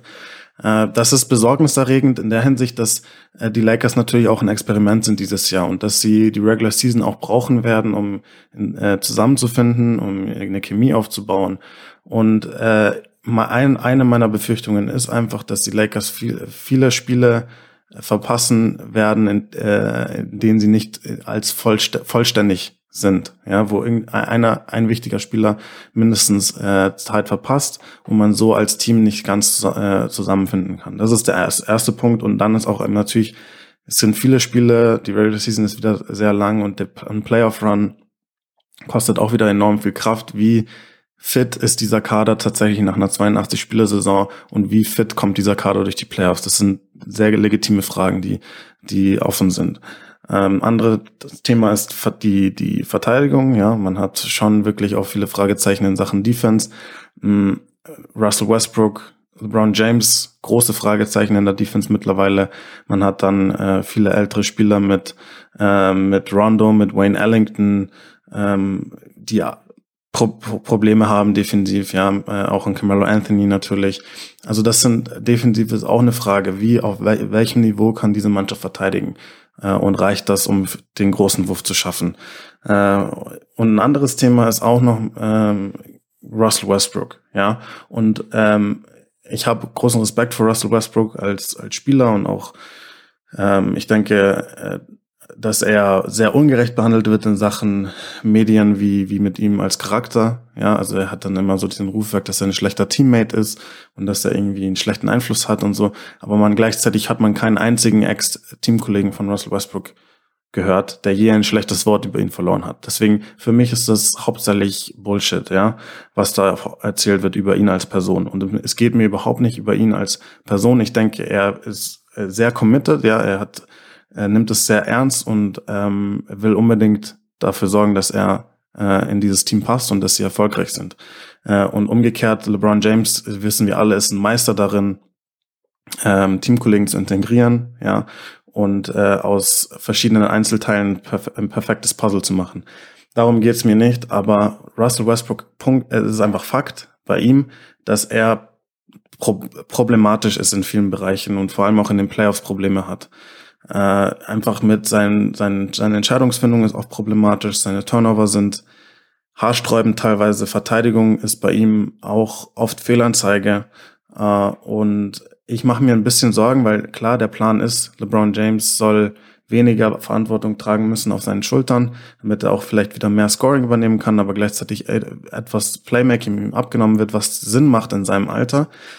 Aber gleichzeitig ist Russell Westbrook für mich problematisch, wenn er der primäre Entscheid ähm, Entscheidungsfinder und Playmaker sein soll für die Lakers.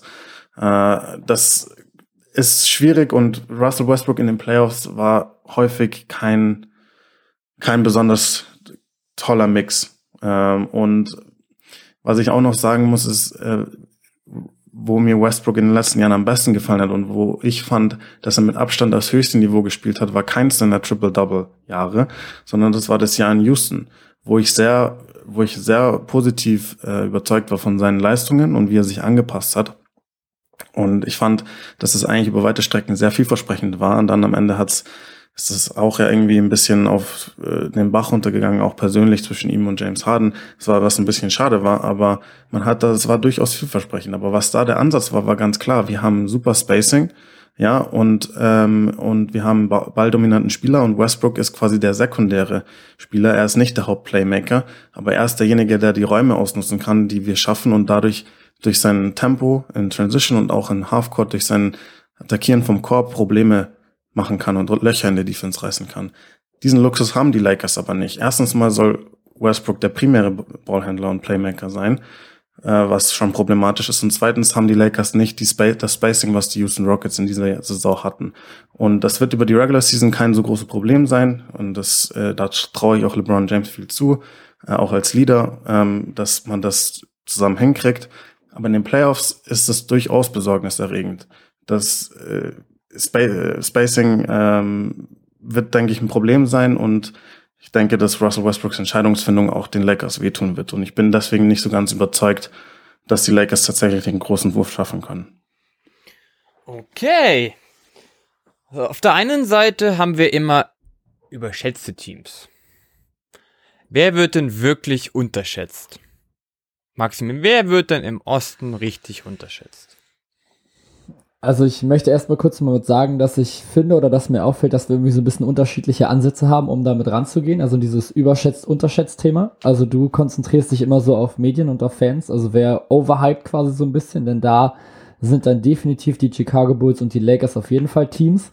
Und ich habe, glaube ich, er, er probiert mich so aus Teamsicht da so ein bisschen mit ranzuarbeiten. Also welches Team ist quasi einfach so unterschätzt oder wird quasi einfach so ein bisschen mit übersehen. Also du gehst quasi von so ein bisschen Hype aus und Overhype und bei mir ist so, okay, wer wird quasi überhaupt nicht so richtig mit wahrgenommen, auf den man aber eben aufpassen muss oder der eben quasi zu viel von sich selber hält. Und genau da werde ich jetzt auch weiter anknüpfen, denn das Team, was ich als unterschätztes Team habe im Osten, sind die Indiana Pacers.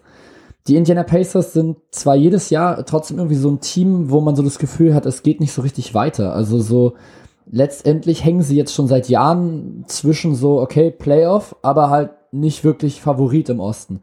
Ja, sie waren das eine Jahr mal Vierter in der Eastern Conference und wurden dann in der ersten Runde von Miami mit 4 zu 0 abgeschossen. Und so generell läuft es eigentlich immer so, die Pacers haben immer so dieses, also dieses so maximal zweite Runde Symbol irgendwie so auf sich. Also das sind sie einfach jetzt gerade schon seit Jahren. Sie sind einfach quasi zu gut, um die Playoffs zu verpassen. Also sie kommen trotzdem immer wieder rein, bekommen aber dadurch dann halt auch keinen hohen Pick. Aber sie sind halt auch einfach zu schwach, sag ich mal, um halt dann wirklich in den Playoffs was mit auszurichten. Trotzdem finde ich, ist es dieses Jahr auch schon wieder ein Team, was einfach brutal unterschätzt wird, beziehungsweise einfach übersehen wird. Denn wenn man sich das Team anguckt, wenn die wirklich alle fit sind, dann ist es ein Team, was durchaus in der Lage ist, Leute zu ärgern. Ob die jetzt in den Playoffs jetzt auf einmal, weiß ich nicht, in die zweite Runde jetzt gerade kommen und da vielleicht sogar kurz davor sind, die Eastern Conference Finals zu gehen, höchstwahrscheinlich nicht. Aber trotzdem ist es durchaus ein Team, wo ich in der Regular Season schon so ein bisschen vor Angst hätte. Also wenn ich mir so angucke, du hast Malcolm Brockton, Caris LeVert als Backcourt, das finde ich schon mal wahnsinnig gut. Ich halte sehr, sehr viel von beiden. Malcolm Brockton auch hier wieder ein sehr, sehr guter Two-Way-Player. Dann auf der 3 noch TJ Warren, der auch schon gerade in der Bubble eben gezeigt hat, was er für offensives Potenzial hat. Und dann noch Domantas Sabonis und Miles Turner. Sabonis generell einfach einer der unterschätztesten Spieler der NBA generell. Legt jedes Jahr wahnsinnig gute Zahlen auf. Die Pacers kommen immer in die Playoffs und niemand redet irgendwie so richtig mit über ihn. Seine, seine letzten Saison waren es einfach 20 Punkte, 12 Rebounds und 7 Assists. Das ist unglaublich gut und wird aber einfach mal so ein bisschen mit überlesen. Dann fragen, fragen sich manche, warum ist der eigentlich All-Star? Weil der einfach wahnsinnig gut ist. Und ich finde, es ist so eigentlich so der perfekte Spieler, um die Indiana Pacers mit zu beschreiben. Sie sind gut, sie sind aber nicht richtig gut, aber sie sind eben quasi so gut, dass sie gerade noch so übersehen werden können. Und ich finde, es ist immer so genau dieses Ding, bei den Pacers. Dann hast du von der Bank noch TJ McConnell, Justin Holiday, Jeremy Lamb, Torrey Craig ist noch neu und O'Shea Brissett. Das sind alles solide NBA-Rollenspieler und die da einfach alle nochmal mit dazukommen. Deswegen habe ich jetzt zwar selber die Pacers auch wieder nicht so hoch, aber ich kann mich eben auch nicht davon freilösen, denn auch ich unterschätze die Pacers jedes Jahr wieder. Und ich denke mir jedes Mal dann so am Ende der Saison, boah, hättest du die Pacers mal wie höher eingerankt, mache ich dann aber halt dann trotzdem nicht. Trotzdem ist es für mich eben so das Team, was für mich am Osten dieses Jahr mit am meisten unterschätzt ist. Ja, es ist spannend, dass du die Pacers sagst. Ähm, äh, ich ich habe ein anderes Team als unterschätztes Team im Osten, aber äh, ich finde die Pacers auch sehr interessant und ich denke auch ein Schlüsselfaktor ist auch jetzt bei mir, jetzt äh, mit Rick Carlisle als Head Coach, ähm, sehe ich dieses Team auch nochmal auf einem, auf einem anderen Niveau. Äh, ich denke, äh, dass, dass es dem Team auf jeden Fall helfen wird und äh, ja, das Talent, wie du auch angesprochen hast, haben sie auf jeden Fall, um, um viele zu überraschen. Äh, bei mir äh, habe ich als unterschätztes Team im Osten jetzt auch ein, ein Team, was ich finde, was einfach so stark ist, aber worüber zu wenige Leute sprechen und das sind die Miami Heat. Ich habe ja schon, du hast ja schon die Miami Heat zu deinen Top-Favoriten genannt, deswegen äh, weiß ich schon, dass du nicht zu den Leuten zählst, die sie unterschätzen. Äh, und aber ich halte sehr, sehr viel von Miami dieses Jahr. Ich halte allgemein zum Beispiel sehr viel von Eric Spolstra. Ich finde einer der besten Coaches der NBA. Ähm, und du hast die Heat Culture angesprochen äh, was absolut ein äh, Faktor ist, zum Beispiel, äh, und was zum Beispiel die Heat unterscheidet von Teams wie zum Beispiel äh, den, den Chicago Bulls aktuell, die halt nicht so diese, diese, diesen Anspruch haben, hey, wir, wir ähm, wollen immer gewinnen und wir spielen immer, wollen immer um den Titel mitspielen, äh, sondern wo man sich gefühlt so ein bisschen an, ans Verlieren gewöhnt hat. Das gibt's in Miami nicht.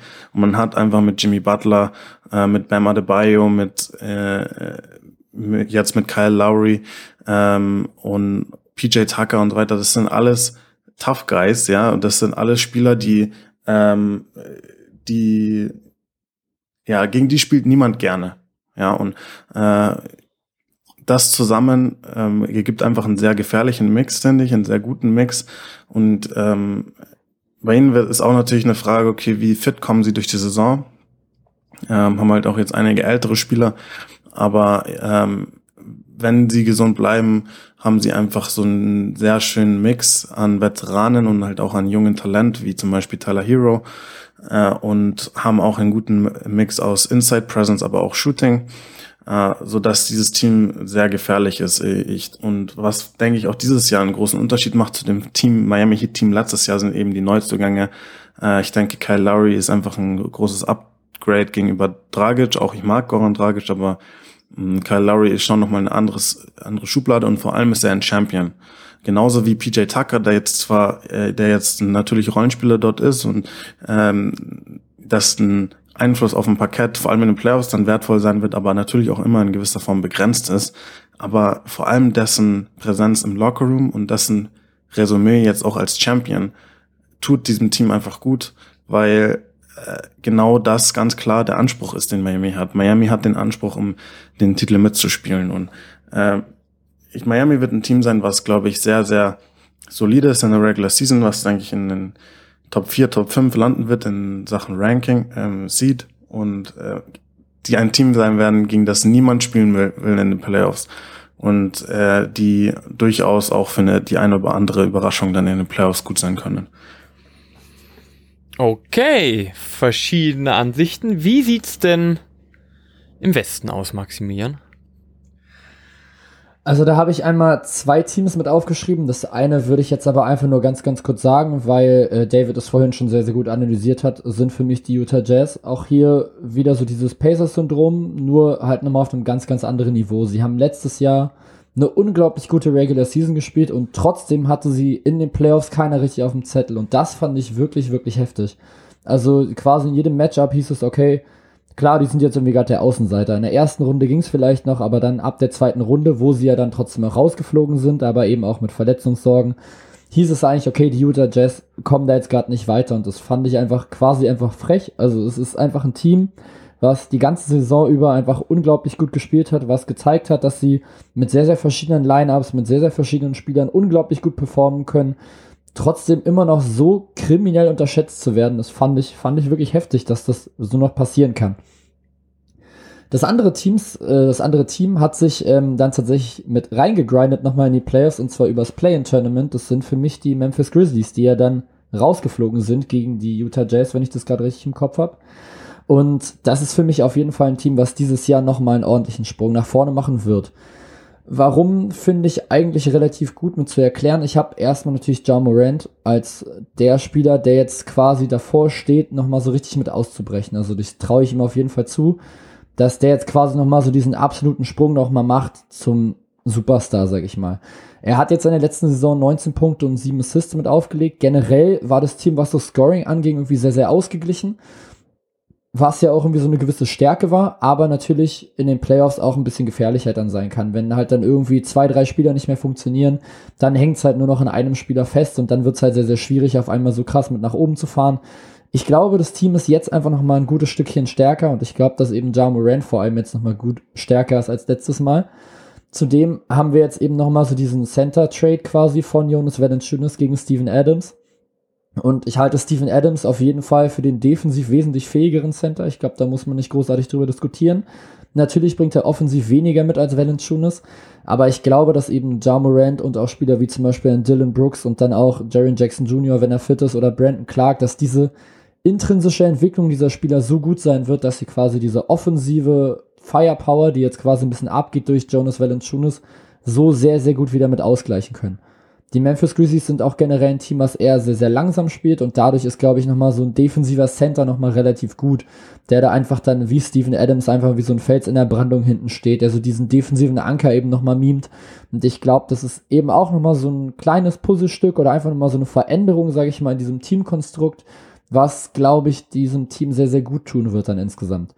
Zudem glaube ich jetzt gerade, wie gesagt, dass Ja Morant eine überragende Saison spielen wird. Also ich traue ihm wirklich einfach unglaublich viel zu.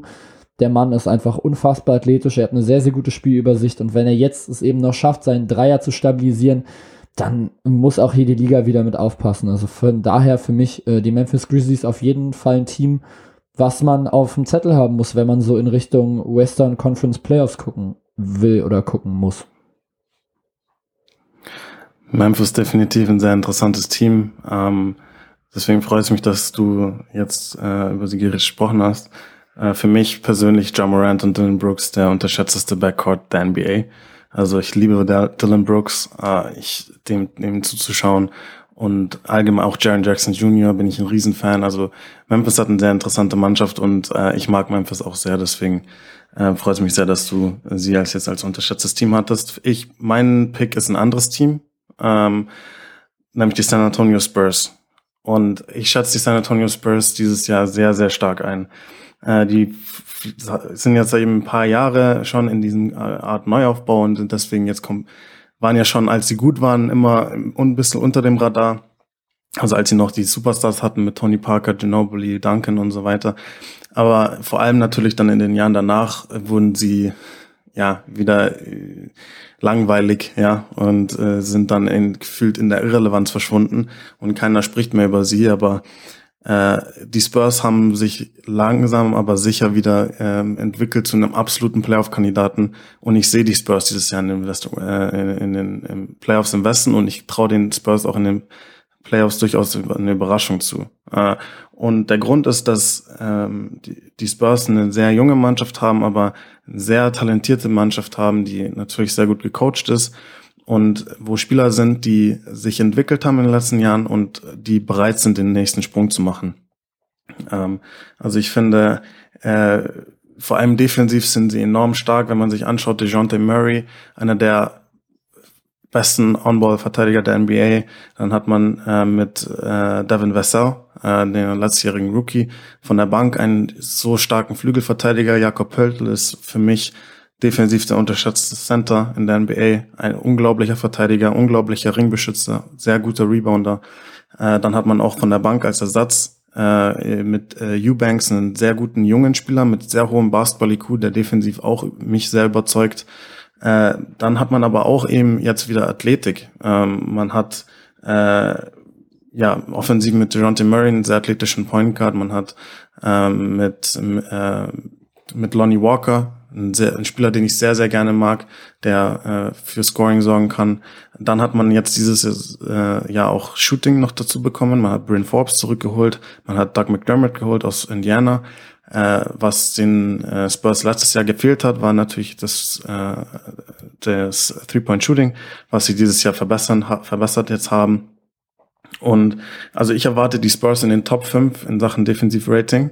Äh, und äh, ja, es sind, es sind einfach junge Spieler dabei, wie auch so ein Calvin Johnson zum Beispiel, der sehr viel Talent hat und den ich einfach so den, den nächsten Schritt zutraue. Und dann mit Derek White hat man natürlich auch einen sehr, sehr defensiv enorm starken Guard, der aber auch offensiv weiter in seiner Entwicklung äh, gehen wird. Man hat mit Darius Young noch einen Veteranen, der auch Verteidigung mitbringt. Also ich erwarte wirklich, dass die Spurs eines der besten Teams in, äh, defensiv werden in der ganzen NBA. Und ähm, offensiv äh, traue ich vor allem eben DeJounte Murray sehr viel zu. Und deswegen glaube ich, dass die Spurs viele überraschen werden, dass sie äh, es in die Playoffs schaffen werden. Und ich traue den Spurs auch durchaus zu. Also klar, klar werden sie dann nicht favorisiert für mich. Ja, aber ich wäre auch nicht geschockt, wenn sie für den einen oder anderen Upset sorgen können in den Playoffs und vielleicht sogar die erste Runde überstehen. Okay, wieder ein paar verschiedene Ansichten, obwohl ihr euch natürlich ähnliche Ideen. Das war aber alles zu Thema Teams. Lasst uns doch am Ende jetzt nochmal auf die individuellen Trophäen eingehen. Wer wird MVP? Wer wird Coach of the Year? Maximilian, wie sieht's aus? Ja, also MVP habe ich tatsächlich einen relativ einfachen Weg gewählt. Ich glaube, es ist nämlich der, der auch gerade favorisiert wird von den ganzen Quoten und das ist für mich Kevin Durant. Also David hat es vorhin schon gesagt, ist für ihn aktuell der beste Basketballer des Planeten. Und ich finde, es gibt sehr, sehr wenig Argumente dagegen. Also zeig mir einen Basketballer, der dir in einem Spiel mehr wehtun kann als Gegner als Kevin Durant. Der Typ kann von überall gegen dich treffen, er kann alleine für sich kreieren, er hat ein unfassbares Ballhandling, er ist sehr, sehr groß. Und eben durch diese schiere Größe, die er eben mitbringt, ist er eben auch defensiv einfach nochmal ein Faktor oder kann zumindest ein Faktor mit sein.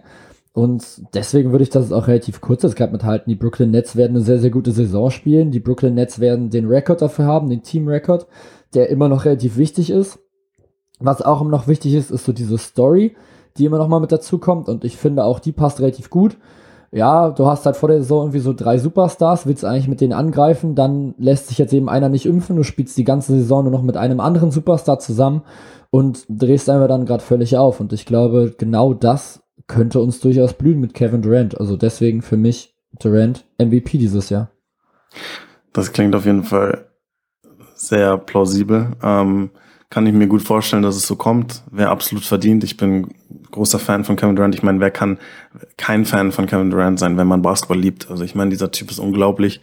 Äh, und ähm, ja, er hätte es einfach, das Niveau, was er in den letzten Jahren abspult, hat er einfach, hätte er auch einfach persönlich noch so einen MVP Award definitiv verdient. Deswegen kann sehr gut sein, dass es so kommt, hätte er sehr verdient.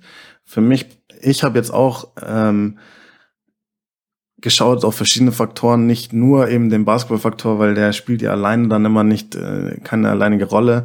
Ja, so ähm, es spielt dann auch immer eine Rolle, ob es ist es irgendwie eine feel good Story oder ähm, ist man irgendwie vielleicht müde, wird man müde, dem ständig für denselben zu wählen. Ähm, das ist ja immer auch ein bisschen irrational, was da dann passiert. Ja, und deswegen ähm, für mich, ich kann mir gut vorstellen, dass Steph Curry äh, MVP wird, ähm, weil ich den Warriors durchaus eine Bounce-Back-Season ähm, äh, zutraue. Ja, wenn, wenn sie erwarten Clay Thompson und äh, James Wiseman beide zurück. Wenn die beiden gesund bleiben können, haben sie einen sehr talentierten Kader mit Andrew Wiggins und dann aber jetzt auch zum Beispiel mit jungen Spielern wie Jordan Poole äh, hat man einfach einen, einen sehr äh, tiefen, interessanten Kader. Und Steph Curry war letztes Jahr schon auf absolutem MVP-Niveau und hat es dann aber halt nicht, im Endeffekt nicht geschafft, weil die Warriors äh, halt nicht genug Spiele gewonnen haben in der äh, Regular Season, was definitiv nicht an Steph Curry lag. Aber äh, ich traue eben den Warriors zu, wenn sie gesund bleiben, was natürlich eine Frage ist bei Clay Thompson. Aber wenn äh, Clay Thompson zum Beispiel fit bleibt, dann traue ich ihnen durchaus zu, auch viele Spiele diese Saison zu gewinnen. Äh, und wenn Steph Curry dasselbe Niveau zeigt wie letztes Jahr, was ich durchaus denke, dann kann ich mir gut vorstellen, dass äh, die Warriors so ein bisschen so eine Feel-Good-Story sind und dass man Steph Curry dann am Ende belohnt mit dem MVP Award. Und wer wird Coach of the Year? Da steht bei mir äh, Eric Spolstra ganz oben. Also auch einfach schon aus den Gründen, die ich eben genannt habe. Ich glaube, dass die Miami Heat eine sehr, sehr gute Saison spielen. Es ist, glaube ich, allgemein bekannt, dass Spolstra ein wahnsinnig guter Coach ist und das ist eben nochmal, finde ich, so eine extra Aufgabe, wenn du eben nochmal einen komplett neuen Point Guard nochmal mit reinbekommst, der vielleicht davor einfach unter sehr, sehr vielen anderen Coaches schon war, indem du dann quasi so deine Plays erstmal beibringst und so, so, so diese Heat Culture quasi mit integrierst. Und ich finde, das ist eben dann auch ein sehr, sehr großer Verdienst eben dann des Coaches, dass das eben dann schafft, diesen Point Guard mit dem Team quasi mit zu verbinden und ihn dann in dieses Teamkonstrukt und in diese ganze Idee, in diese ganze Spielidee mit reinzuholen. Und da ich glaube, dass das sehr, sehr gut funktioniert, wie ich ja schon gesagt habe, für mich eben die Heat auf Rang 3 im Osten, reicht für mich dann der Team-Record insgesamt mit aus, um dann zu sagen, hier, Eric Spolstra mit einem komplett neuen Point Guard. Das ist dann der Coach of the Year. Also auch da kann ich mich, glaube ich, relativ kurz halten. Das ist eben für mich dann der Team-Record, aber es ist eben auch gerade dann dieser Neuzugang eben genau auf dieser wichtigen Position für eben einen Trainer. Point Guard ist ja immer sowas wie die rechte Hand des Trainers, der eben auf dem Feld ist, der das Playmaking übernimmt und quasi so das Team so ein bisschen mit anführt, was so den Ballbesitz zumindest mit angeht. Und ich glaube, dass das sehr, sehr gut funktioniert und deswegen ist es für mich äh, Eric Sportstra.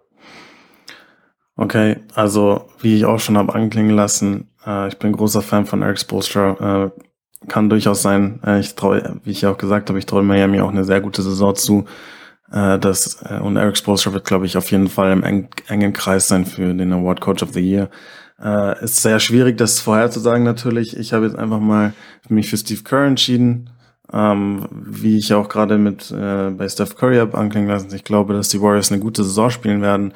Äh, die Warriors spielen grundsätzlich dann eine, eine Art Basketball, die sehr äh, populär ist, auch gutem Grund, ja, die sehr schön anzuschauen ist, mit viel Ball-Movement, mit viel Player-Movement, auch abseits vom Ball. Äh, und wenn die Warriors dann eben gesund sind, wenn die Warriors viele Spiele gewinnen, dann sorgen die Warriors halt für viele Highlights offensiv und spielen sehr schön, äh, sehr schöne Art von Basketball mit sehr viel Ball-Movement etc. Äh, das heißt, das färbt natürlich immer sehr gut ab, ja, dann auch auf den Coach.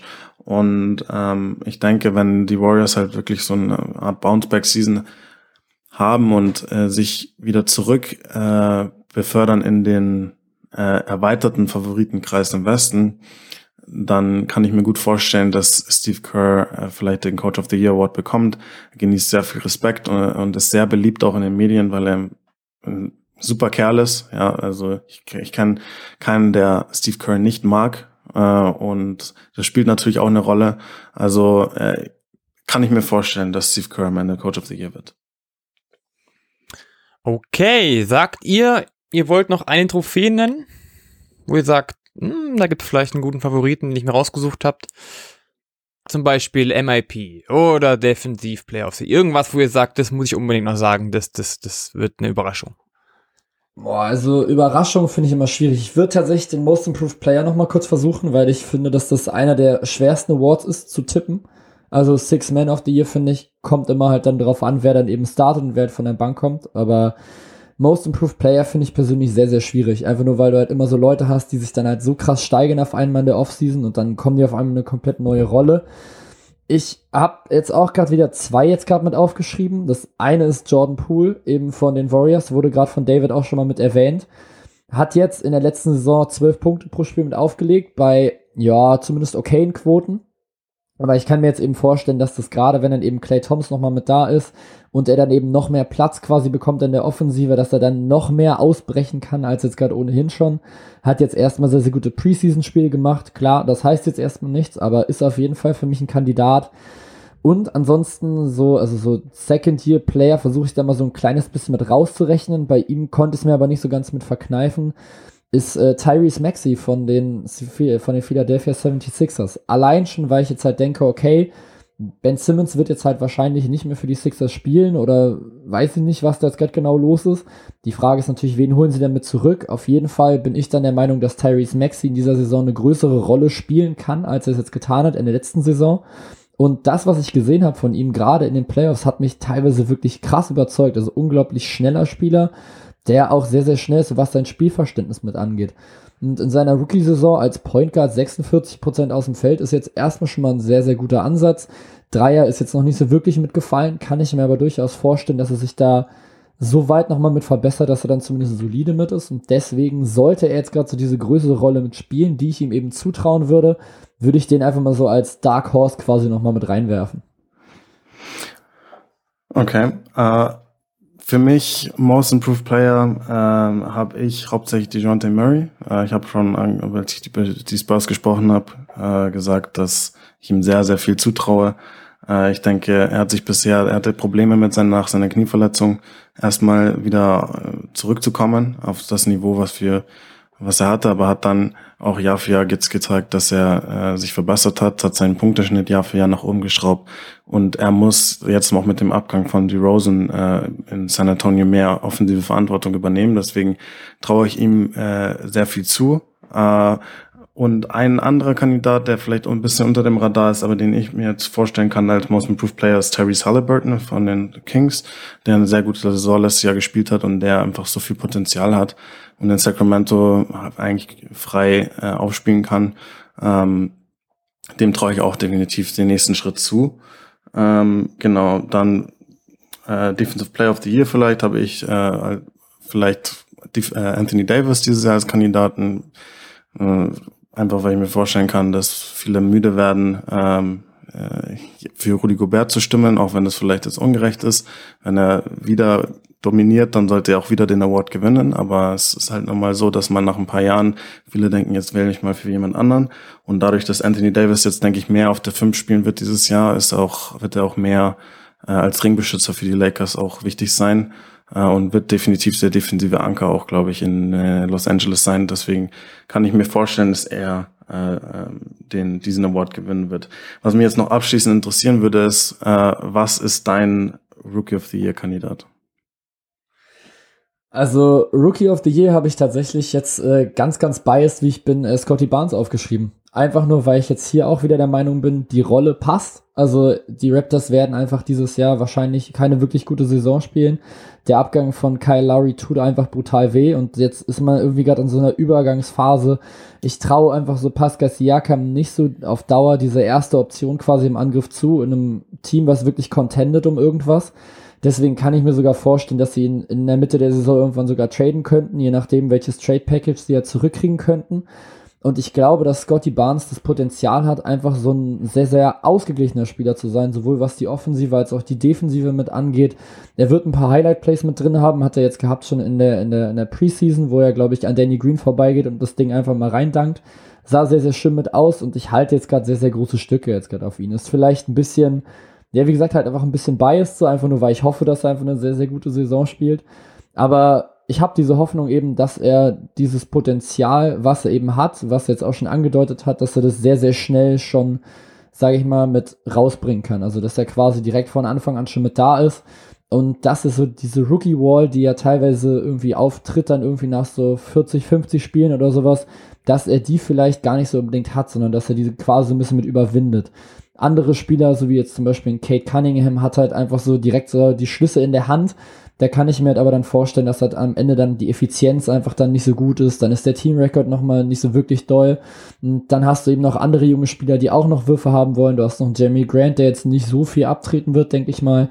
Und da finde ich, ist es dann irgendwie sehr, sehr schwierig, dann halt direkt dann so dieser Rookie of the Year Spieler zu sein.